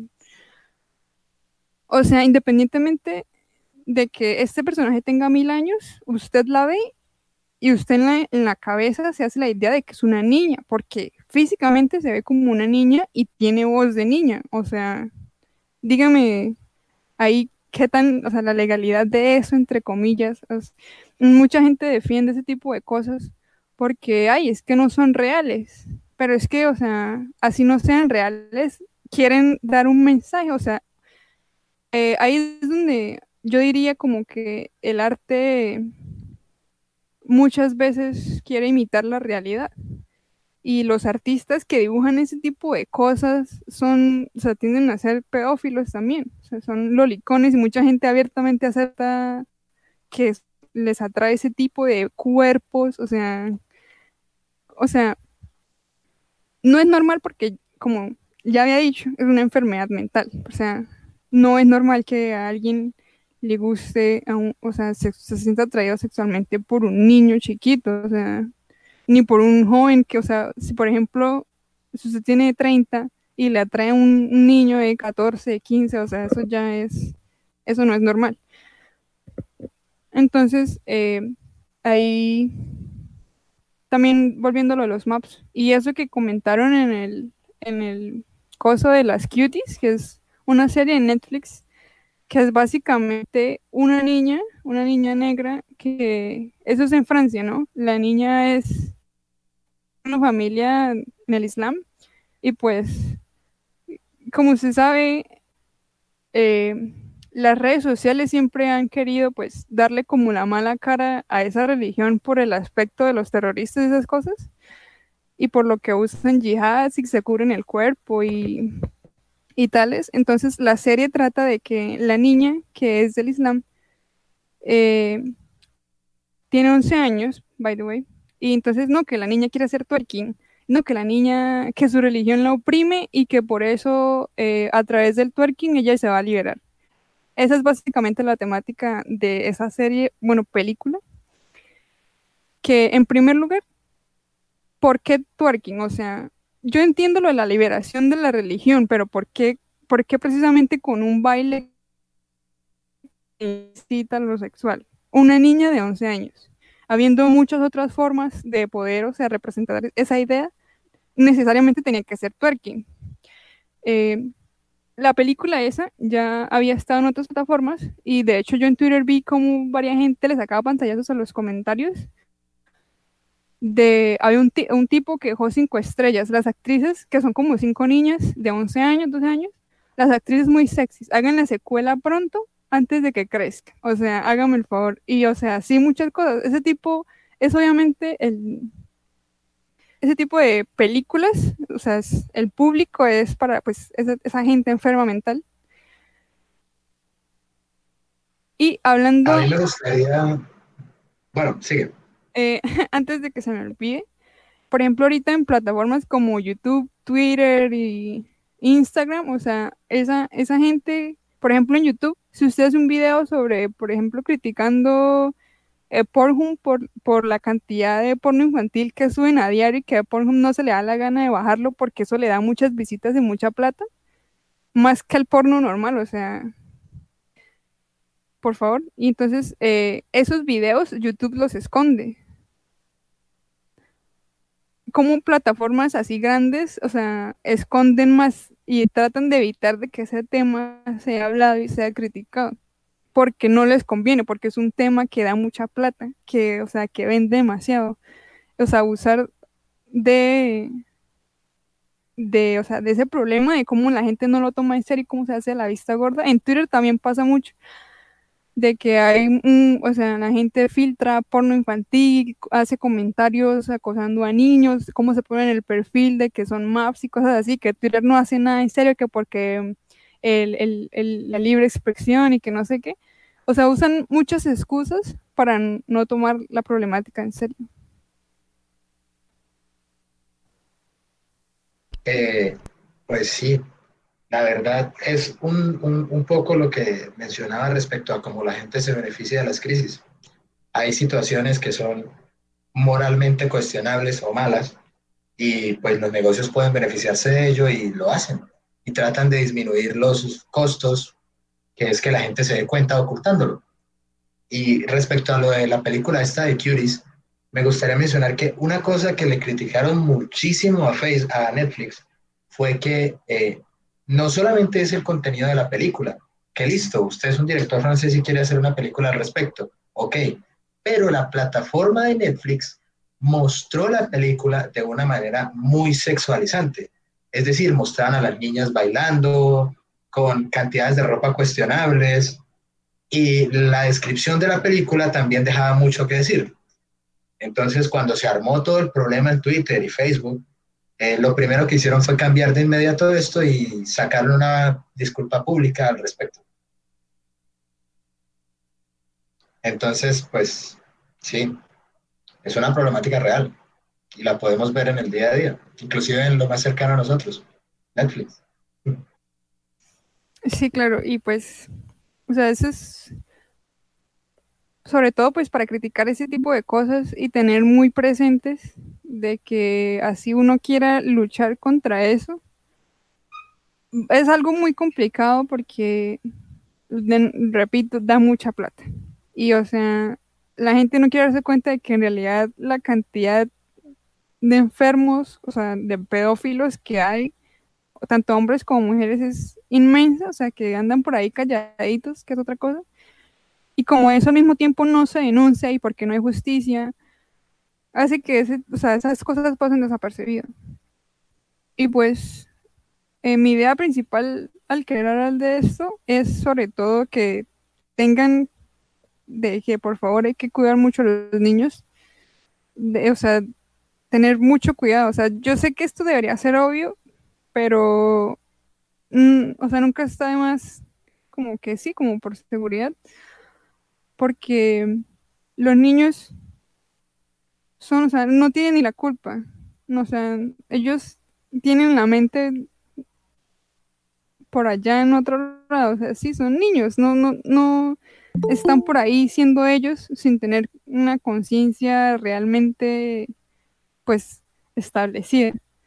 Y mucha gente ha querido pues echarle como que la culpa a las víctimas que hay, que por qué no dijo, que por qué no sé qué, que por qué dejó su hijo, no sé qué, o sea, nunca nada va a ser la excusa suficiente para defender a, al victimario. Entonces, solo para que esté muy presente eso y que, repito, por favor, cuiden mucho a los niños, esos niños, porque uno nunca sabe qué tal que el próximo sea su hijo, su nieto, su sobrino, su lo que sea, su primo. Entonces, tener mucho cuidado. Muchísimas gracias, eh, María, por tu participación esta noche. Y ya saben, a toda nuestra audiencia, cuiden a los niños, cuídenlos. Y también hay que, a los que nos están escuchando, que en algún momento tuvieron una situación y ya no son niños, siéntanse con valor de decir las cosas. Lo que pasó no quiere decir que hoy día ustedes sean menos, ni, ni nada por el estilo. Siempre, siempre habrá gente dispuesta a escucharlos, a ayudarlos, a darles una mano y a superar esto que deja marcas profundas en nuestra psique. Entonces, muchas gracias María por la participación esta noche. Y siguiendo con esto, siguiendo con nuestros invitados, hoy eh, vuelve aquí a nuestra mesa de espontáneos una de las personas que estuvo con nosotros en un programa y es Alba Galvis, eh, recordada por el programa de las mascotas. Quiere una intervención, un espacio y ya seguimos con más personas invitadas. Eh, hay una, unas dos o tres personas más que quieren participar y que van a a estar aquí presentes para compartir lo que gusten, porque recuerden, esto es espontáneo, es un espacio para la conversación. Y ya está con nosotros, ya se unió Alba. ¿Cómo estás, Alba? Creo que no nos escucha. ¿O sí nos escucha? Hola, hola Camilo. Alba, ¿cómo estás, Alba? Bien, muy bien. Buenas noches para todos. Camilo, muchas gracias por la invitación. Siempre Bienvenida. feliz de tenerlas acá, siempre feliz de tenerlas acá. Y eh, ah, Carlos también estaba ese día, pero casi no habló. yo, ah, Carlos no las conoce. No, sí, sí los conoce, pero casi no habló ese día. Ah, sí. Pues es que casi no, no conozco mucho de, de, los animales, conozco pues lo más general, la verdad. Ah, hola Camilo, buenas noches para todos. ¿Cómo buenas están? Noches. Bien, muy bien. Cuéntanos, ¿qué nos quieres comentar? ¿Qué quieres hacerle saber a la audiencia de espontáneos esta noche? comentar lo que más me apasiona. mis animalitos. Bueno, esta noche, eh, la verdad, eh, queremos eh, en este pequeño espacio resaltar algo importante y es el tema de las adopciones, ¿sí? Pues es un tema que estamos trabajando muy fuerte con mi esposo. Entonces queremos como darles una idea de cómo debe, eh, si en algún momento alguna, alguno de ustedes tiene la oportunidad de ayudar a un animalito y quieren que alguien lo reciba o alguien les dice, me gusta ese perrito que usted eh, quiere dar en adopción, me interesa, entonces nosotros queremos resaltar en la noche de hoy que tengan unos como unos en unos tips importantes a tener en cuenta porque así sea un animalito, ellos también deben ser muy cuidados, ¿sí? Entonces, eh, por la experiencia que hemos tenido con mi esposo, nosotros hacemos eh, algunas, por decirlo así, evaluaciones o analizamos unos puntos que para nosotros son bastante relevantes. Entonces, primero que todo, eh, que toda la familia de la casa donde va, a ir el, el perrito o el gatico estén de acuerdo, porque para nosotros con que una persona no esté de acuerdo, para mí personalmente ya el perrito puede tener inconvenientes. Entonces, cuando toda la familia está de acuerdo, ahí ya arrancamos bien. Otro punto importante es que ellos, la familia adoptante, se comprometa a esterilizar al animal, sea gato, sea macho o sea hembra, no interesa, porque la gente cree que solamente hay que esterilizar a las, a las hembras, ¿sí? Y no es así, hay que esterilizarlos a los dos para evitar tanto abandono, tanto perrito en la calle, ¿sí? Entonces, hacerle ese compromiso, que ellos hagan ese compromiso. Estar seguros de que esa familia tiene una clínica a donde va, a llevar al, al, animalito en el momento que necesite la esterilización, en el momento que necesite sus vacunas, cualquier cosa, porque personalmente no estamos de acuerdo con las jornadas de esterilización, porque ahí es un proceso, la verdad, muy por encima donde no hay unos exámenes antes de, ¿sí? Para evitar de pronto que el perrito en la cirugía estaba bajito de plaquetas, en fin, controles que se le hacen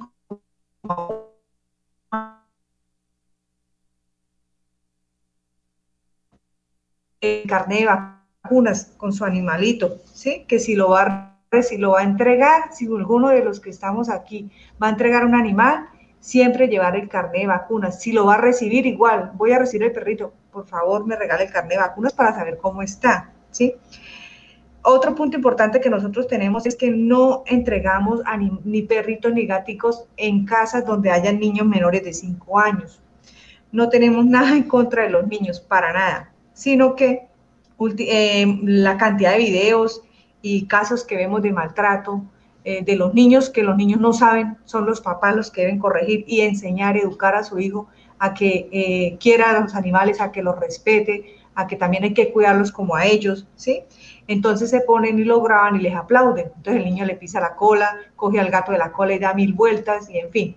Entonces, para evitar ese, ese riesgo, preferimos, uno de los requisitos es que no haya niños menores de 5 años, aunque hay personas que me dicen, no, pero yo mi niño sí lo tengo educado y le he enseñado y ya tuve un animalito, bueno, en fin, se me murió porque puede haber pasado una situación de esas y ahora está buscando adoptar.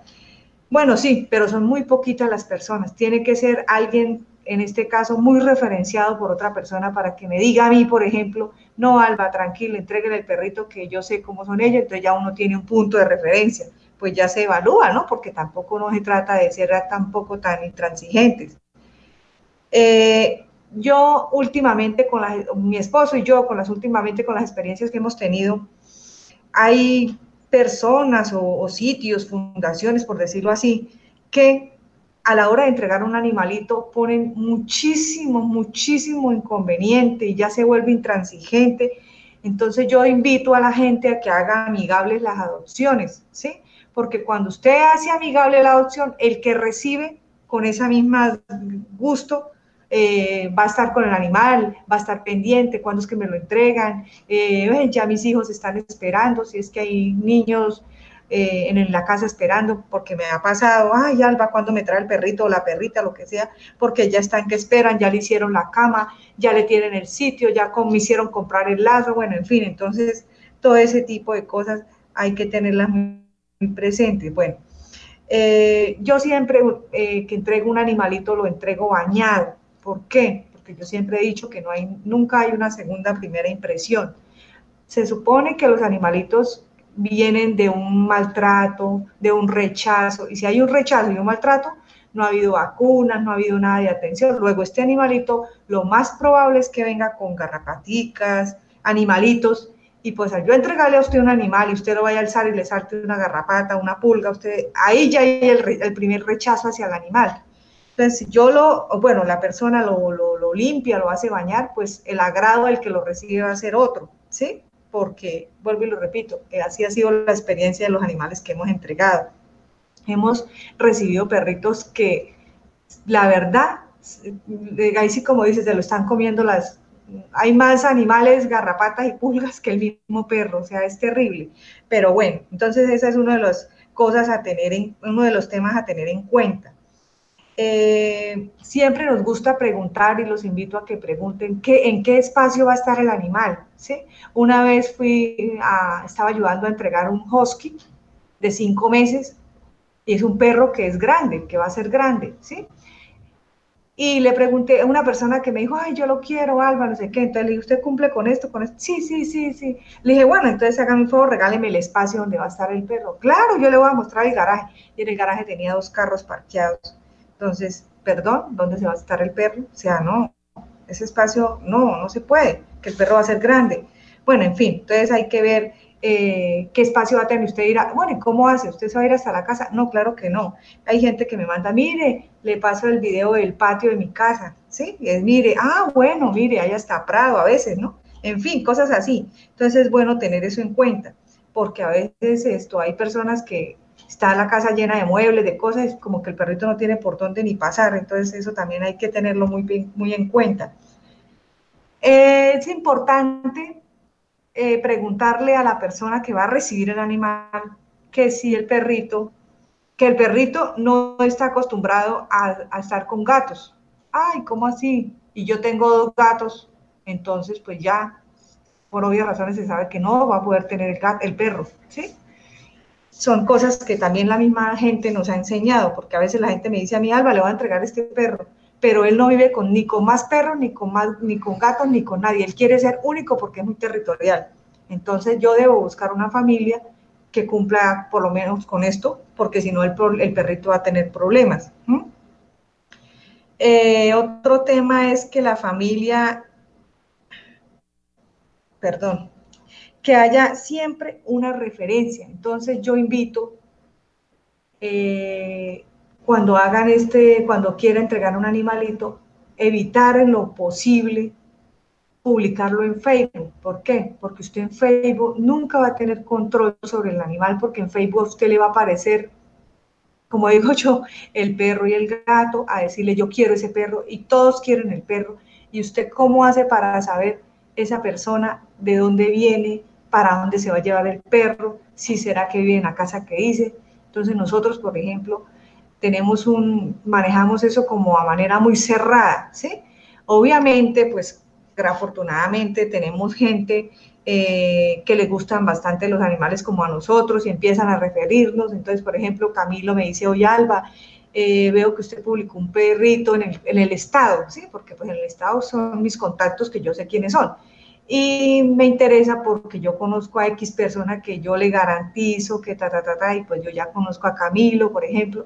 Entonces, si él me está dando esa referencia y me dice, sí, Alba, mire, ellos tuvieron perrito, es que el perrito ellos ya murió de, abuelito y yo los veía, ellos lo quieren, son entregados al animal, ellos, ah, bueno, hay una referencia y en este momento, en este caso sería Camilo, pues ya tengo yo como la tranquilidad y pues obviamente la persona entra al proceso, ¿sí? De, lo, anterior que he mencionado. Pues sería como básicamente eso que yo insisto, porque a veces ha habido hay personas que dicen, no, es que estoy que salgo del perro porque me voy de viaje, no voy a vivir más aquí en Bucaramanga y donde voy a ir no lo puedo tener porque, bueno, en fin, por muchas razones, diferentes razones, y empiezan a ver el primero que pase quién se lo lleva. Y yo digo que no, no debe ser así, porque el animal sufre, sufre muchísimo, ellos también les da depresión, ellos también no quieren comer, ellos también se ponen tristes, ellos tienen unos sentimientos que, Dios mío, mm, hay muchas personas que ni se imaginan. Entonces, eh, nosotros con esta experiencia que ya hemos llevado, eh, nos hemos dado cuenta de muchas cosas, las mismas adopciones que hemos hecho nos han enseñado y todo esto, este, decidí hacer este comentario, bueno, esta, este comentario, sí, perdón, porque hace unos, como un mes, pasó un, pasaron unos muchachos en una moto con un perrito eh, ahí de pato. Iban ofreciendo por todas las casas quién quiere recibir este perro. ¿Quién quiere? Y alguien del grupo que yo tengo de mascotas me avisó rápido y me dijo, Alba, mire lo que está pasando. Y, iban a dejar este perrito en, en, la iglesia del Diamante 2. Y yo los vi y les dije, uy, no hagan eso. Mire, hay un grupo que lo manejan unas personas y es de precisamente de mascotas, ellos de pronto le ayuden para que no lo dejen ahí solito, que lo, él vio, le vio las intenciones de yo pues dejarlo ahí. Me avisaron rápido, entonces lo llamé y le dije, por favor, ay, no, es que estoy aquí por estos lados y no, nadie me lo quiere recibir. Entonces, cuando uno ve eso, yo le decía, ¿por qué hace eso? No haga, no, es que mi esposa está embarazada y yo no puedo tener perros. yo, bueno, está bien. Eh, listo. Deme esta tarde, era un domingo, mediodía, deme esta tarde, yo, yo miro qué hago, por favor, téngalo. Lo tuvo exactamente a las dos horas, yo ya, le, ya nosotros le teníamos una persona, una familia linda que apareció y hoy en día el perro está, que es increíble ver las fotos, ver todo lo que está pasando y ellos ahora me refirieron una super familia para otro y así, bueno, la cadena, ¿sí? Entonces, pues para mí, después de esa experiencia, ver qué pasa, yo le dije, nunca vuelvo a hacer eso, de usted entregar como si eso fuera un objeto, ¿no? Eso tiene vida y sentimientos, usted no vuelva a hacer eso. Ay, sí, que qué pena, qué bueno, que gracias por ayudarle. Y ya, nunca más volví a saber del muchacho y el perrito está súper bien. Y pues esa era la, ese era mi comentario para la noche de hoy, Camilo.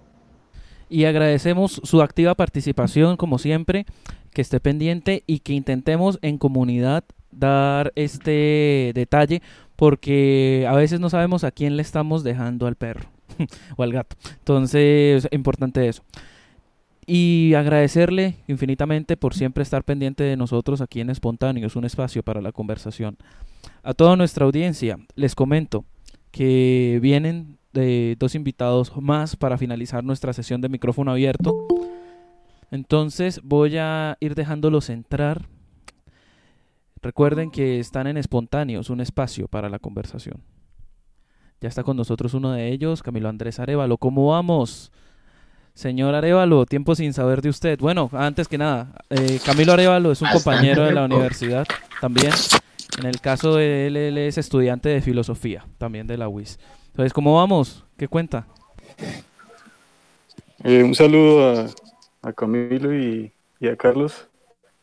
Y muchas gracias por el espacio y pues por, eh, por motivar e incentivar este tipo de espacios para, para la expresión y para el conocimiento en general, ¿no? Y el entretenimiento también.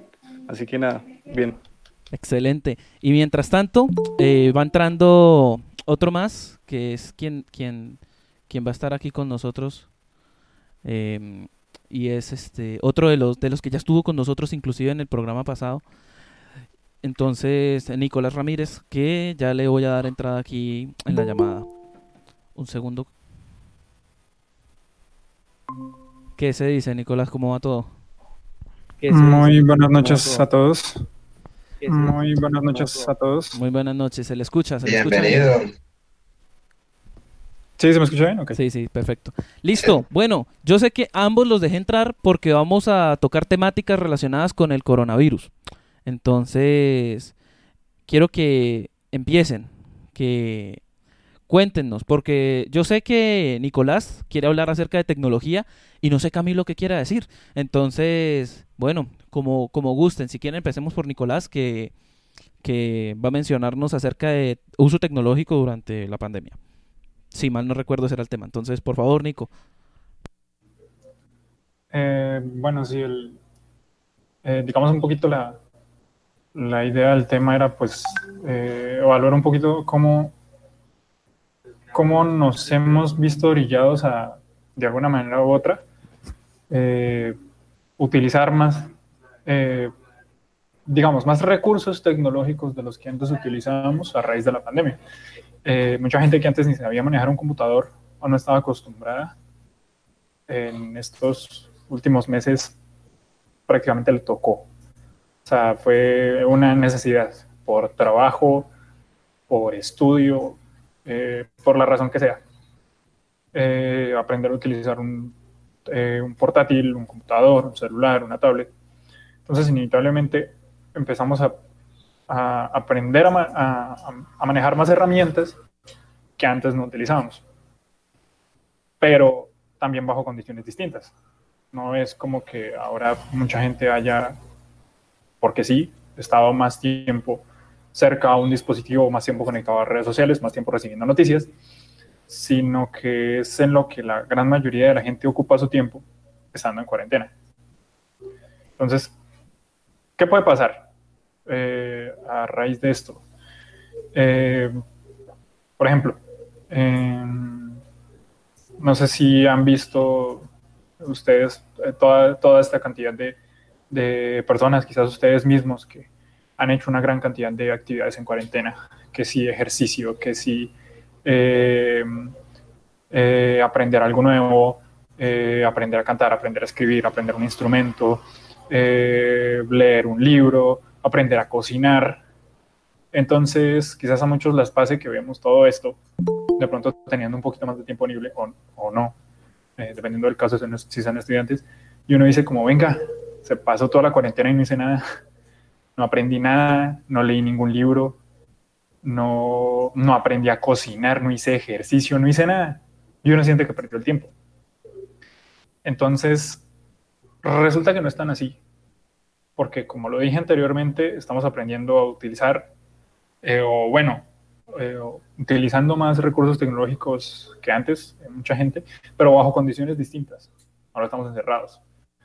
Eh, quizás desde el primero de septiembre cambie un poquito la cosa y, y empiece a disminuir esto, pero fueron bastantes meses en los que tuvimos que cambiar nuestra manera de hacer las cosas en un entorno completamente diferente, que era siempre en el mismo lugar, sentado en una silla, prestándole cuidado a una pantalla, todo el tiempo. Entonces esto no simplemente involucra que usted esté estático en, un punto, sino que no eh, haga actividad física, no se mueva el punto donde está, de pronto no se alimente igual.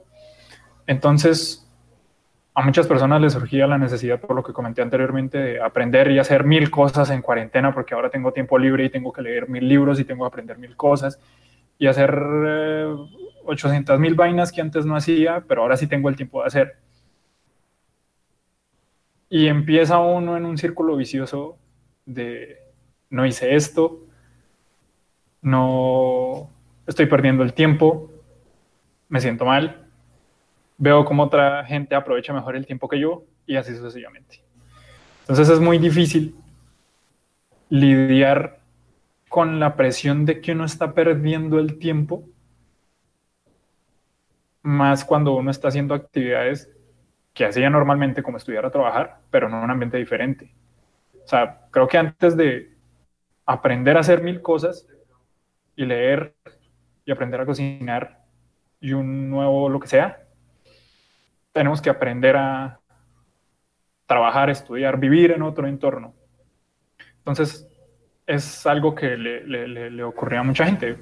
Vieron que tenían tiempo libre y empezaron a hacer 20 mil cosas que no terminaron ninguna y eso no tiene por qué estar mal, sino que lo primero en lo que quizás debimos habernos centrado es, bueno, ¿qué es lo que ahora va a cambiar? Porque ahora voy a estar encerrado todo el día sentado frente a un computador. Mis hábitos cambian. Eh, mi cuerpo reacciona diferente a las tareas que hago todos los días, porque es que yo ya no me paro para ir de la casa al trabajo, de la casa a la universidad, sino que voy de la cama al escritorio eh, me baño, como, pero todo pasa en espacio cerrado. Entonces el cuerpo tiene que adaptarse a esto. Y a veces esa adaptación no es muy, muy óptima. Y esto puede causar muchas cosas, muchas, eh, incurrir en muchas consecuencias. Eh,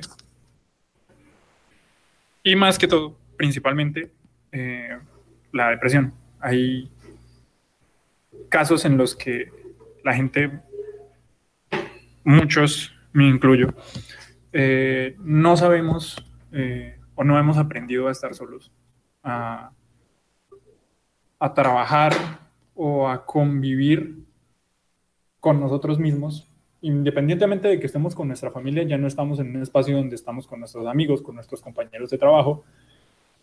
Entonces uno llega a un punto en el que se siente solo. Y, es un poquito más difícil hacer las actividades que hacemos todo el tiempo. Entonces, quizás esto, como mencionaba Camilo al principio del podcast, cambie a partir del 1 de septiembre, pero para mucha gente no por lo que también mencionaba, hay gente que todavía tiene que quedarse en su casa por cuidar a su familia. También hay gente para la que ha sido muy difícil, a la que le ha tocado salir a sí o sí a, a buscar el pan.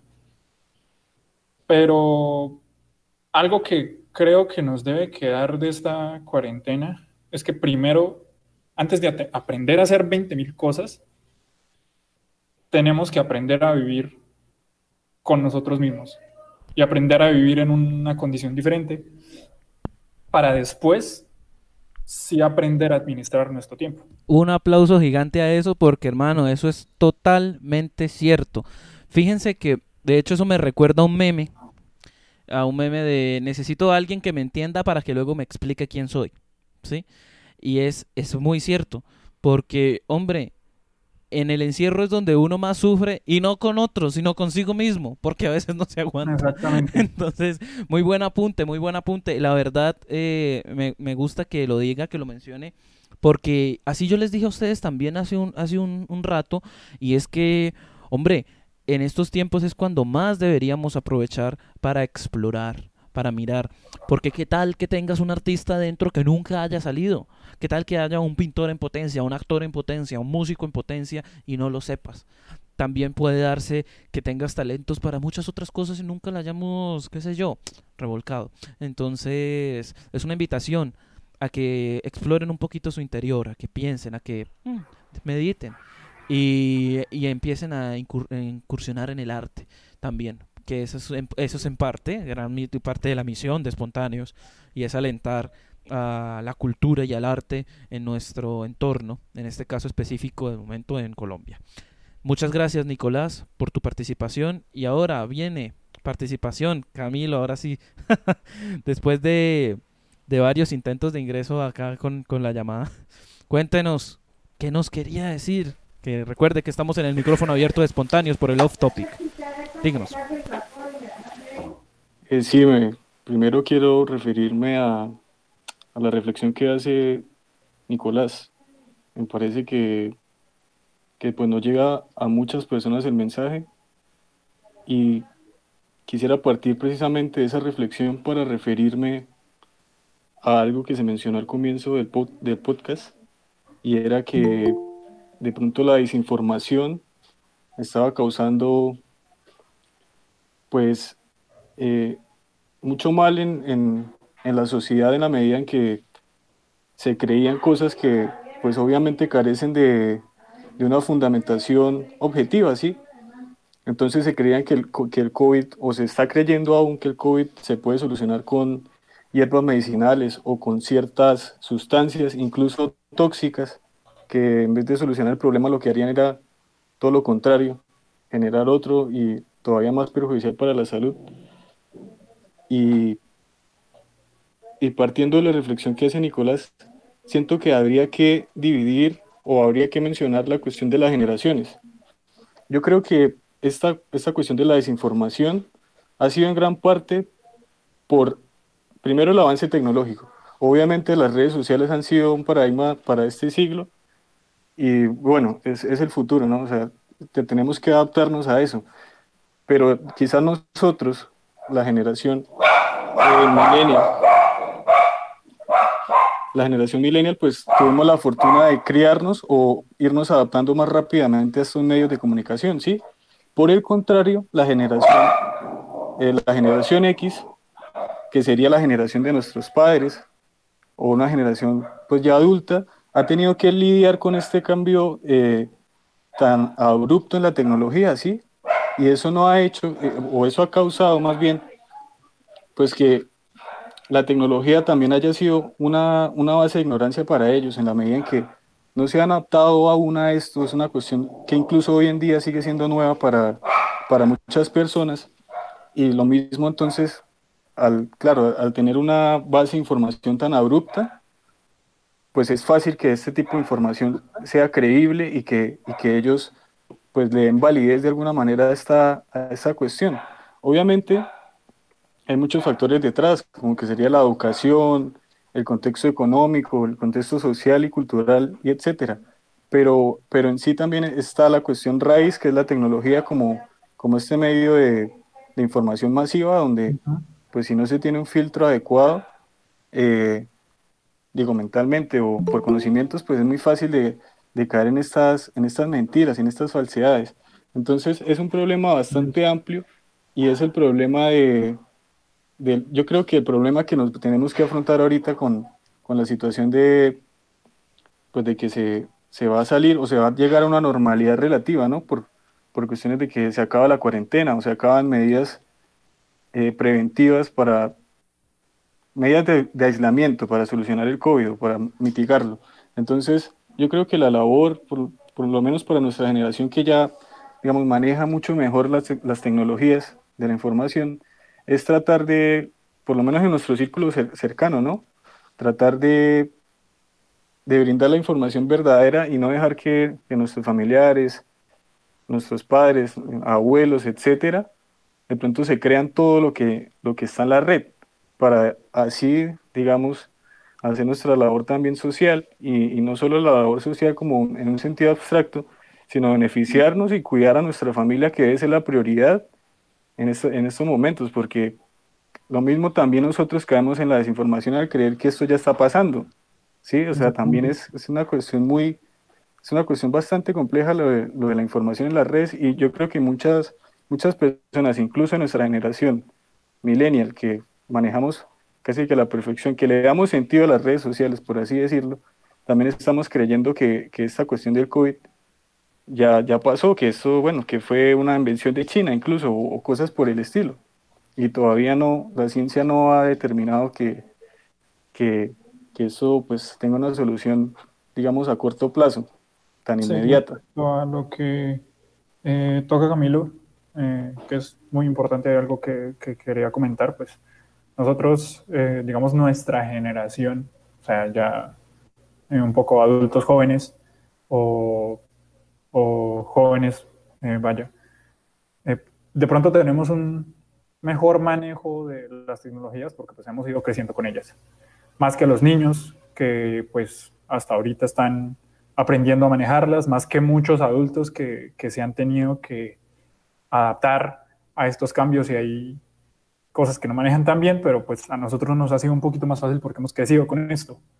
Y sin embargo, por lo mismo y tanto, pues hay, eh, no digamos los errores, pero sí cosas que podríamos mejorar, que incluso nosotros, nuestra generación, sigue cometiendo. Respecto a la desinformación, que es una eh, problemática bastante grande, eh, es muy común que, pues el clásico ejemplo, en el grupo de la familia la tía publicó algo sobre un remedio eh, bendito para el coronavirus o para lo que sea. Entonces siempre tenemos como este chiste interno de que son los mayores los que difunden información falsa, pero es que ocurre en todas las generaciones, también en nosotros, aunque parezca que no.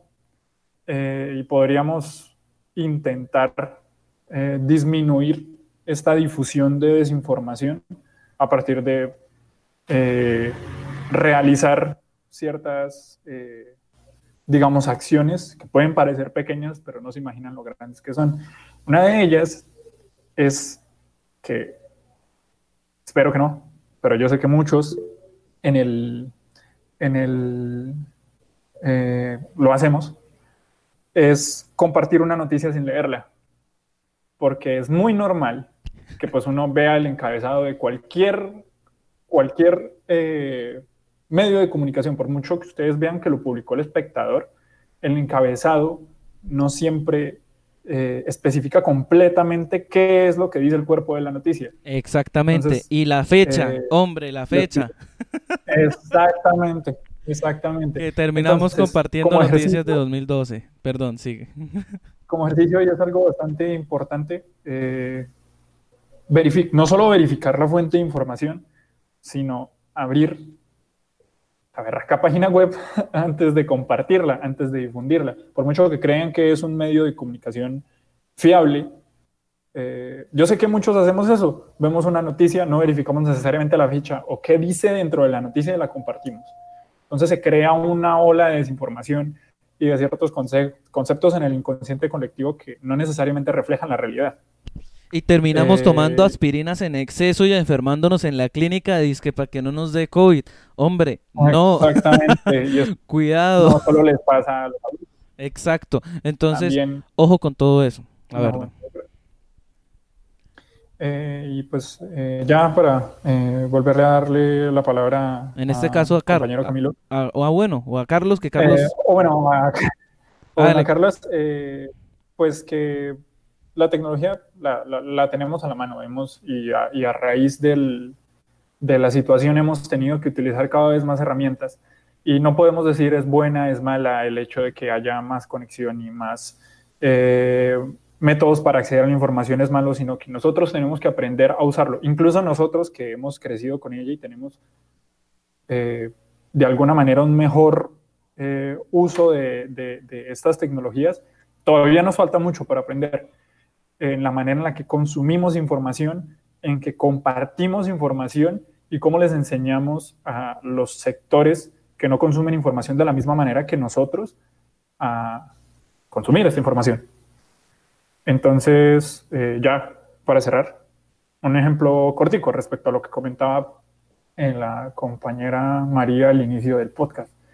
Eh, los niños que acceden eh, a o se les da acceso a tener un celular o poder entrar a Internet, eh, son pues individuos que no tienen un eh, concepto completamente construido de la realidad, no tienen eh, muchas veces un carácter propio para diferenciar qué está bien de qué está mal. Sin embargo, a niños de 4, 5 y 6 años se les da un celular y no se les da supervisión.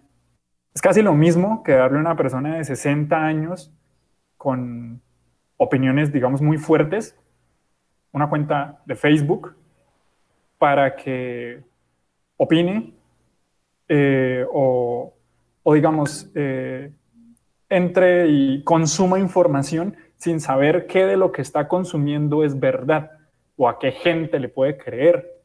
Eh, hablo desde un caso un poco personal, no voy a decir nombres, pero a un amigo, a una sobrina de un amigo,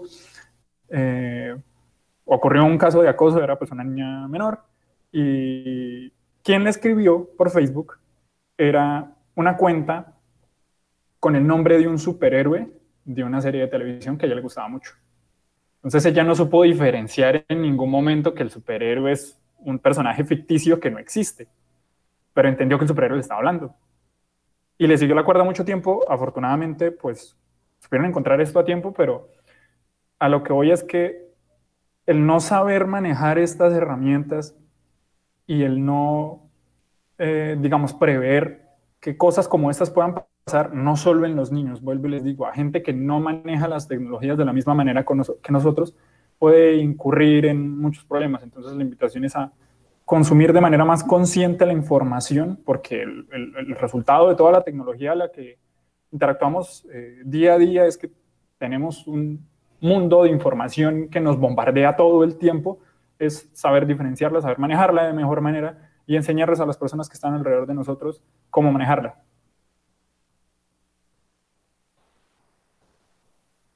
Y agradecemos su participación con este apunte tan importante porque no solamente es el uso del manejo de las tecnologías en las personas de nuestras edades o edades mayores, sino también en los menores. Y de hecho, de hecho esto, esto va para un programa de espontáneos que va a hablar sobre los videojuegos y es que a quién de los que tienen hijos aquí en la audiencia no les ha dicho el hijo, ay papá, regáleme tal juego. Y pues el papá se lo regala, la mamá se lo regala y resulta ser que el juego trata temas que no son para niños porque existen las clasificaciones de los videojuegos para que el niño no juegue cosas que no debe jugar, porque tanto como los videojuegos, como el cine, como la televisión, como absolutamente todo, todo tiene un público y una edad para poder entender las cosas. Entonces, me adhiero también a esa recomendación. Muchas gracias, Nicolás, por haber estado aquí esta noche con nosotros. Como siempre, un abrazo y un agradecimiento aquí a estar tan pendiente de espontáneos quiero que... Carlos dice que quiere hablar, entonces eh, hágale Carlos y muchísimas gracias Nicolás, nos vemos ahí en el directo. Gracias a ustedes por la invitación y nada, pues ojalá que siga creciendo este podcast y muchas gracias a la gente por, por escuchar este espacio. Excelente. Muchas gracias Nicolás. Bueno, Carlos, Carlos Enrique, cuéntenos. Bueno. ¿Qué era lo que quería decir? Pues, vean, me gustaría mencionar, aquí hablamos un poco sobre la gente que pero me gustaría mencionar aquellos sitios o aquellas entidades que hacen esto a propósito y que pues se benefician de desinformar a las personas. No estoy seguro si pasa muy a menudo aquí en Colombia, pues creo que sin ofender ninguna religión, en algunos círculos religiosos han hecho esta práctica y es difundir el pánico y el miedo respecto a la pandemia, ya sea con cifras falsas, videos viejos, eh, historias sin ningún tipo de respaldo. Y con esta, este miedo que le ponen a las personas, se les da una solución que normalmente incluye una compensación monetaria. Entonces, en países como Estados Unidos, donde aprovecharse de la gente es un negocio bastante lucrativo, eh, hay personas que viven de vender suplementos vitamínicos supuestamente milagrosos. Y no hay nada malo con vender suplementos vitamínicos ni este tipo de sustancias que no son nocivas, pero ¿cuál es el problema? Que la venden con la idea de que te puede curar X, Y, Z enfermedad y por ello la venden a un precio exorbitantemente alto. Y muchas veces ni siquiera es un compuesto válido, es simplemente un placebo. Eh, pastillas de azúcar que te hacen creer que te estás mejorando, pero en realidad no sirven para nada. Y así mucha gente pierde mucho dinero.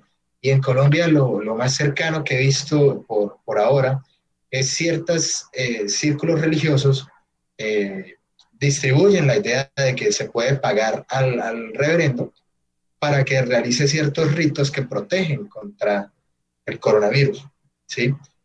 Entonces, eso es como lo que me gustaría mencionar al respecto de eso. Es, una forma eh, nueva dentro de la pandemia de las llamadas fake news, noticias falsas, que fueron un escándalo cuando se eligió como presidente a Donald Trump en Estados Unidos, por ejemplo.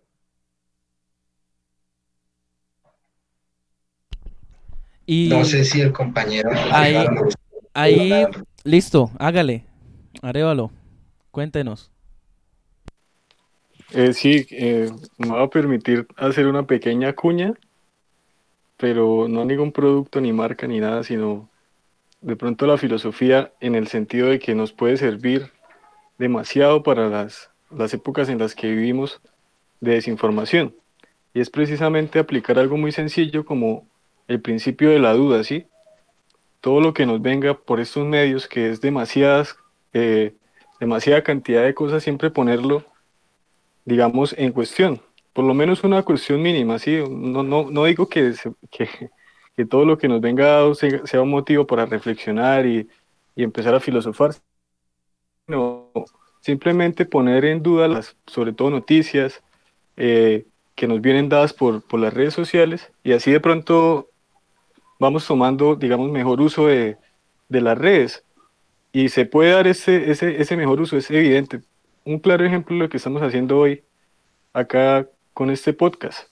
O sea, esto es una, una, una forma de ejemplificar cómo las redes sociales son tan importantes para, digamos, para fluir, para dejar fluir esta información y para, de alguna manera, eh, ayudarnos a enfrentar la realidad, ¿no? Entonces, es, es la, duda, la duda filosófica lo que quería dejar como, como cuña para, de pronto, lo que, los temas de mi interés, obviamente, no todo el mundo le va a prestar atención a esto, pero una recomendación que, que cada cual puede, puede tomar y sería muy, eh, sería muy útil que lo hicieran. Así que nada, solamente eso.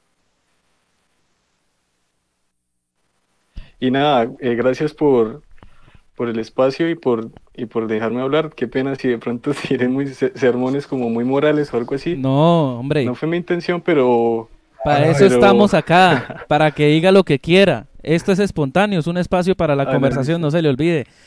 Y bueno, un agradecimiento a todos los que siguen con nosotros. Si bien el programa está un poco extenso esta noche, eh, les quiero comentar que es por una buena razón. Y es que nosotros estamos en esto porque queremos traerles a ustedes tanto información como una pequeña luz, por más tenue que pueda llegar a ser o luminosa que pueda llegar a aparecer, para que lentamente podamos empezar cambios a nuestro nivel social, cultural, en nuestro espacio.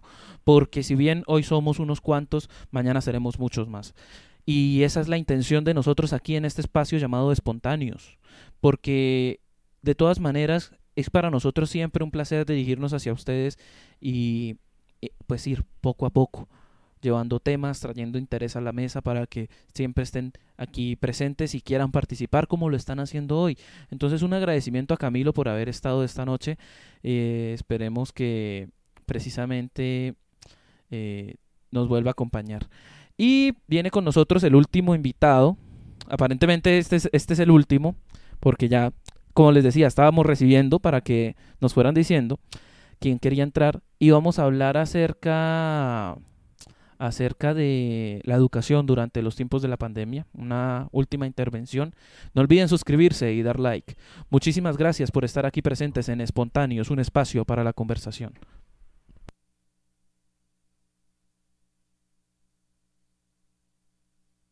Y bueno, mientras tanto, les voy haciendo unos anuncios, unos pequeños anuncios. Como les comenté al principio del directo, esto de Love Topic es, va a ser todos los finales de mes. Y va a ser un espacio en el cual ustedes, los oyentes, pueden venir a nuestra llamada y decir lo que quieran, comentar los temas que nosotros vamos armando precisamente conversación sobre, sobre la marcha y, traer interés, exponer situaciones, porque la verdad, la verdad, eh, hay muchas personas que quieren hablar y que buscan cómo decir, que buscan cómo hablar, pero no tienen el medio, no saben por dónde hacerlo y ya pues ustedes conocen aquí este medio que es espontáneos para poderlo hacer. Y está con nosotros de nuestra audiencia, que es Carlos Vázquez. ¿Cómo te encuentras esta noche, Carlos? Disfrutando como siempre del contenido de espontáneos. Sí, muy buenas noches, Camilo. Buenas noches, Carlos. ¿Cómo están? Eh, aquí agradecido por el espacio que nos brinda para expresarnos en este maravilloso programa. Excelente. Nos comentabas por interno que quieres hablar acerca de la tecnología, sobre la tecnología, la educación y tal durante la pandemia. Cuéntanos, ¿qué, qué, ¿cuál es tu propuesta o qué tema te gustaría tratar? Pues Camilo, eh, para nadie es un secreto que no estuvimos preparados para esta pandemia, nadie en el mundo, ¿sí? Estuvo preparado para esto. Y Colombia no fue la excepción en cuanto a la educación virtual, ¿sí? Entramos en una etapa atípica donde los, nuestros jóvenes o nuestros niños tuvieron que enfrentar una situación eh, totalmente diferente a lo que ellos están acostumbrados, que es la educación virtual, ¿sí?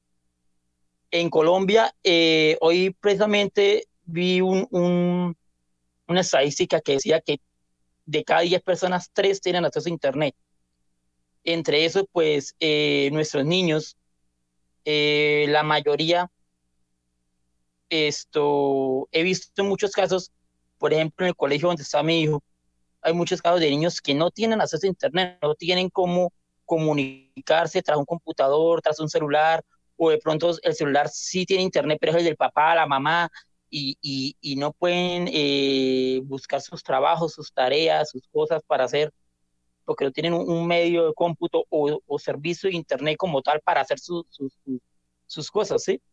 Eh, sus deberes escolares, digámoslo así. Entonces, esto, tengo, por ejemplo, la experiencia de unos niños vecinos que son una familia venezolana. Ellos pues no tienen, no tienen un computador y ellos vienen a mi casa a que les preste el computador, a que les haga el favor y les deje imprimir las tareas para poderlas hacer, ¿sí? Se han visto, digámoslo así, eh, a gatas para hacer sus, sus deberes. Y entonces yo pregunto, si está siendo eficiente la educación virtual en nuestros niños o en, los jóvenes como tal, bachillerato y, primaria.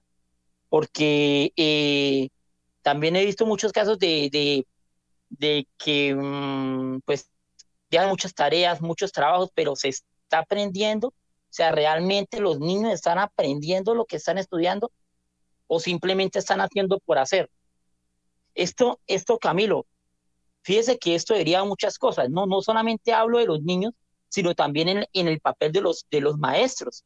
Fíjese que los maestros también se les duplicó el trabajo, también enfrentaron una situación que no sabían cómo empezar o cómo hacer y se han movido por diferentes plataformas como Zoom, como Meet, como Facebook, ¿sí? Para desarrollar, para entregar sus, sus trabajos, sus proyectos y, y no quedarse como como atrás con, con la educación de los niños, ¿no? Entonces, esto, yo sí quiero abrir como ese debate o como, como ese, em, como esa opinión para nuestros oyentes, ¿no? En preguntar si, si, si en el caso particular eh, la educación sí les está ayudando a los niños o sí les está sirviendo como tal, como cuando era presencial o no. Quiero que me diga su opinión, Camilo o Carlos. Y fíjese que es muy interesante ese tema porque no solamente los, los niños y los, los docentes no estaban preparados, sino las instituciones. Ojo porque esto demuestra que de verdad nos cogió a todos, como se dice, como se dice coloquialmente, con los calzones abajo. Y es que esta situación nos ha demostrado que el país que mejor se, se, pone de frente a la pandemia es quien tenga una respuesta más rápida. En el caso específico de la educación, hay que mirar, por ejemplo, no solamente que no todos tienen conexión a Internet, sino los medios tecnológicos también influyen. Quien no tiene el computador, quien no tiene la tablet, quien no tiene el celular, quien no tiene esto o aquello, es bastante complicado poder entrar en este momento a la educación.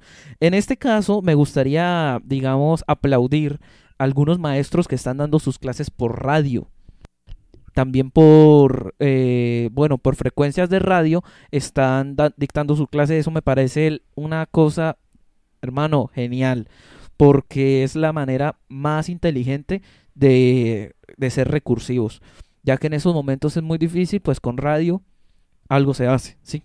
Es un, un medio un poco más fácil de acceder. Adicional a eso, la metodología de la educación a distancia yo a, título personal considero que no se, no se debe o se puede implementar tan fácilmente en todas las edades. Porque si bien hay niños que ya están en cierta edad, ya pueden hacer ciertas cosas solos, son digamos a quienes les viene bien la educación a distancia, porque dicen, ah, bueno, el chino, así como entra a YouTube, puede entrar a cualquier página, ver un video, hacer lo que sea, resolver su tarea, ¿sí? Pero hay otros que no, hay otros que están bien chiquitos y no se puede hacer de esa manera. Aquí es donde entra algo bastante pesado, bastante difícil, y es el papel de los padres durante la educación en tiempos de pandemia. Y es porque el apoyo de los padres en el proceso formativo de los niños llega a ser en estos momentos más clave que nunca, a pesar de que ya es algo bastante vital. Y hombre, porque si yo le si yo como educador le digo al padre de familia, "Señor papá, quiero que en esta semana me usted le haga, se encargue de ciertas tareas con el hijo. ¿Por qué? porque en estos momentos el, papá debe buscar o la mamá debe buscar la manera de acercarse y de empezar a, a ayudar en la formación académica de su retoño. Me parece que es una forma en la que se puede adaptar y como decíamos lo de los niños, hace un par de horas vi en Twitter un video muy interesante de una profesora mexicana que coge un títere de dinosaurio y se llama Dinosaurio.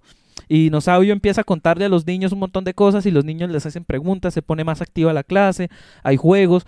Estos son los recursos didácticos, los recursos pedagógicos que se deben implementar, que porque no es simplemente llegar y leer una diapositiva, no es simplemente llegar y hacer una cosa o la otra, sino que como docentes ellos también tienen trabajo. Y no es que los docentes no quieran hacer nada, como muchos padres de familia yo he escuchado llegar a mencionar, es que ya es demasiado trabajo y ahora es el doble. Entonces, no está de más invitar a la comunidad a que se a que se apropie de la formación de su de su de su hijo, de su hija, como ya lo decíamos. Entonces me gusta ese tema porque, bueno, los que me conocen personalmente saben que el tema de la educación es algo que a mí me apasiona demasiado. Entonces me, me, me pica, me interesa bastante. No sé si Carlos quiera decir algo. Bueno, pasando un poco del tema de educación primaria y tal vez secundaria, eh, me gustaría hablar también un poco de la educación de pregrado, ¿sí? La, educación ya en las universidades, inclusive en materias de posgrado. Y es un poco desde mi perspectiva como estudiante. Eh, en, la universidad, al menos en, la, Universidad Industrial de Santander, hay ciertos profesores que hasta hace poco se hicieron a la idea de mantener una metodología, una pedagogía que fuera dinámica y que hiciera que los estudiantes se concentraran más en la clase y creaba un ambiente que hace que pues uno como estudiante aprenda mejor. Eh, entonces, imagínese a alguien que lleva años estudiando y lleva años en la universidad dictando la misma clase o las mismas clases. Hasta hace poquito creó una pedagogía adaptada al salón de clase y ahora así de la nada le toca adaptarse a la virtualidad y a crear una pedagogía alrededor de la virtualidad. Eso a mí me parece una problemática gigante de, la, de las universidades en Colombia, al menos. Eh, Camilo, tocando un poquito el tema, lo que usted comentaba, eh, lo de los padres, ¿sí? Eh, claro, el apoyo debe estar 100% los padres con los hijos, ¿sí? respecto también a eso, muchas veces los hijos saben más que los propios papás, ¿sí? Muchas veces en diferentes situaciones se ve que el niño tiene más conocimiento en, en un medio tecnológico que el propio mamá o papá que vive que termina es aprendiendo él. O sea, él termina como el estudiante, prácticamente el hijo. Entonces, también como que hace falta, no sé, eh, de pronto esa capacitación, ¿no? En ese sentido, porque eh, las plataformas que, que se crearon son muy complejas. Si usted no sé si ha tenido la oportunidad, usted Camilo o, Carlos, de entrar a alguna plataforma esa de, de algún colegio, y se ven diferentes, eh, ¿cómo le digo? Es demasiado, es, demasiado, es demasiado rudimentaria, es demasiado primitiva, ¿cierto? Sí, y la interfaz no es exactamente intuitiva, no lo es, exacto, no es intuitiva. Sí, exacto, a eso me refiero. Entonces, eh, eh, hace falta muchas cosas, yo digo, lo, digo por, por experiencia propia, eh, hace falta muchas cosas como para, para seguir en la virtualidad. Sí, obviamente debemos seguir en la virtualidad. Yo, o sea, en mi opinión, no voy a enviar a mi, a mi hijo en, en tiempo de pandemia al colegio. No lo voy a hacer, ¿sí? Pero sí creo que hace falta mucho apoyo en este sentido para que la educación sea mejor. Porque mire que también hay, eh, también, esto también está en juego la honestidad también, ¿no? Camilo, podemos ver también eh, ahí van los valores de que, de que le inculquen a los niños ser honestos, ¿no? Porque obviamente pues una tarea cuando están en el, en el salón de clases, el profesor está pendiente, se la están haciendo, si no, lo que sea. Aquí pues buscan por Google o hacen las cosas, eh, copian, pegan, no sé, y entregan y ya. ¿Sí? O, o, o, muchas veces han visto hasta, hasta trampas o no sé, entre los compañeros en un grupo de WhatsApp, se mandan las cosas, se mandan respuestas. Y no debe ser así, ¿sí? Porque lo que están engañando son ellos mismos. Entonces, esto, a eso es lo que voy, o sea, e, es, son muchas cosas, hay, hay, mucha, hay tela para cortar en este tema, la verdad sí. Entonces sí, sí, sí me gustaría es como sacar como esa apreciación de mejorar en esto y ya que nos toca adaptarnos a esto, pues seguimos, seguimos aprendiendo, digámoslo así. Y, y, aunque no lo crean, eh, los programadores, todas las personas, ingenieros y demás, están trabajando arduamente en lograr volver estas plataformas mucho más sencillas de entender. Porque quienes han estudiado precisamente a distancia conocen estas plataformas de Blackboard, de Moodle, todas estas plataformas no es que sean precisamente, como lo dice aquí Missing in Action, no es que sean customer friendly, no es que sean sencillas de utilizar, la verdad. Entonces es muy interesante porque poco a poco nos vamos adaptando y esto es lo que demuestra que como precisamente como humanidad de, hemos avanzado y es que somos tenemos mayor una respuesta más rápida a los inconvenientes. Muchas gracias Carlos Vázquez por haber estado acá por haber estado acá pendiente y haber estado aquí presente con nosotros. Carlos, Carlos, cuéntame, Carlos, ¿ibas a decir algo? Pues, en parte, yo diría que también requiere una comunicación entre los padres y los hijos. Eso es como una de las cosas más vitales.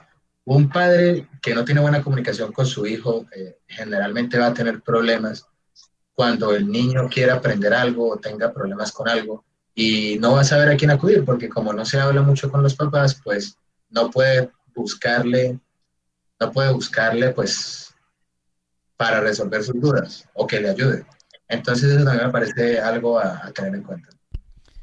Y bien, entonces, eh, siendo eso todo por el momento, agradezco a todas las personas que estuvieron pendientes, a quienes nos acompañaron a pesar de, de los fallos técnicos, que no fueron pocos. Esta noche estuvo un poquito concurrido el problema técnico. Entonces, les agradezco inmensamente su colaboración y su su paciencia y también pues la fidelidad a nuestro espacio para la conversación que es espontáneos.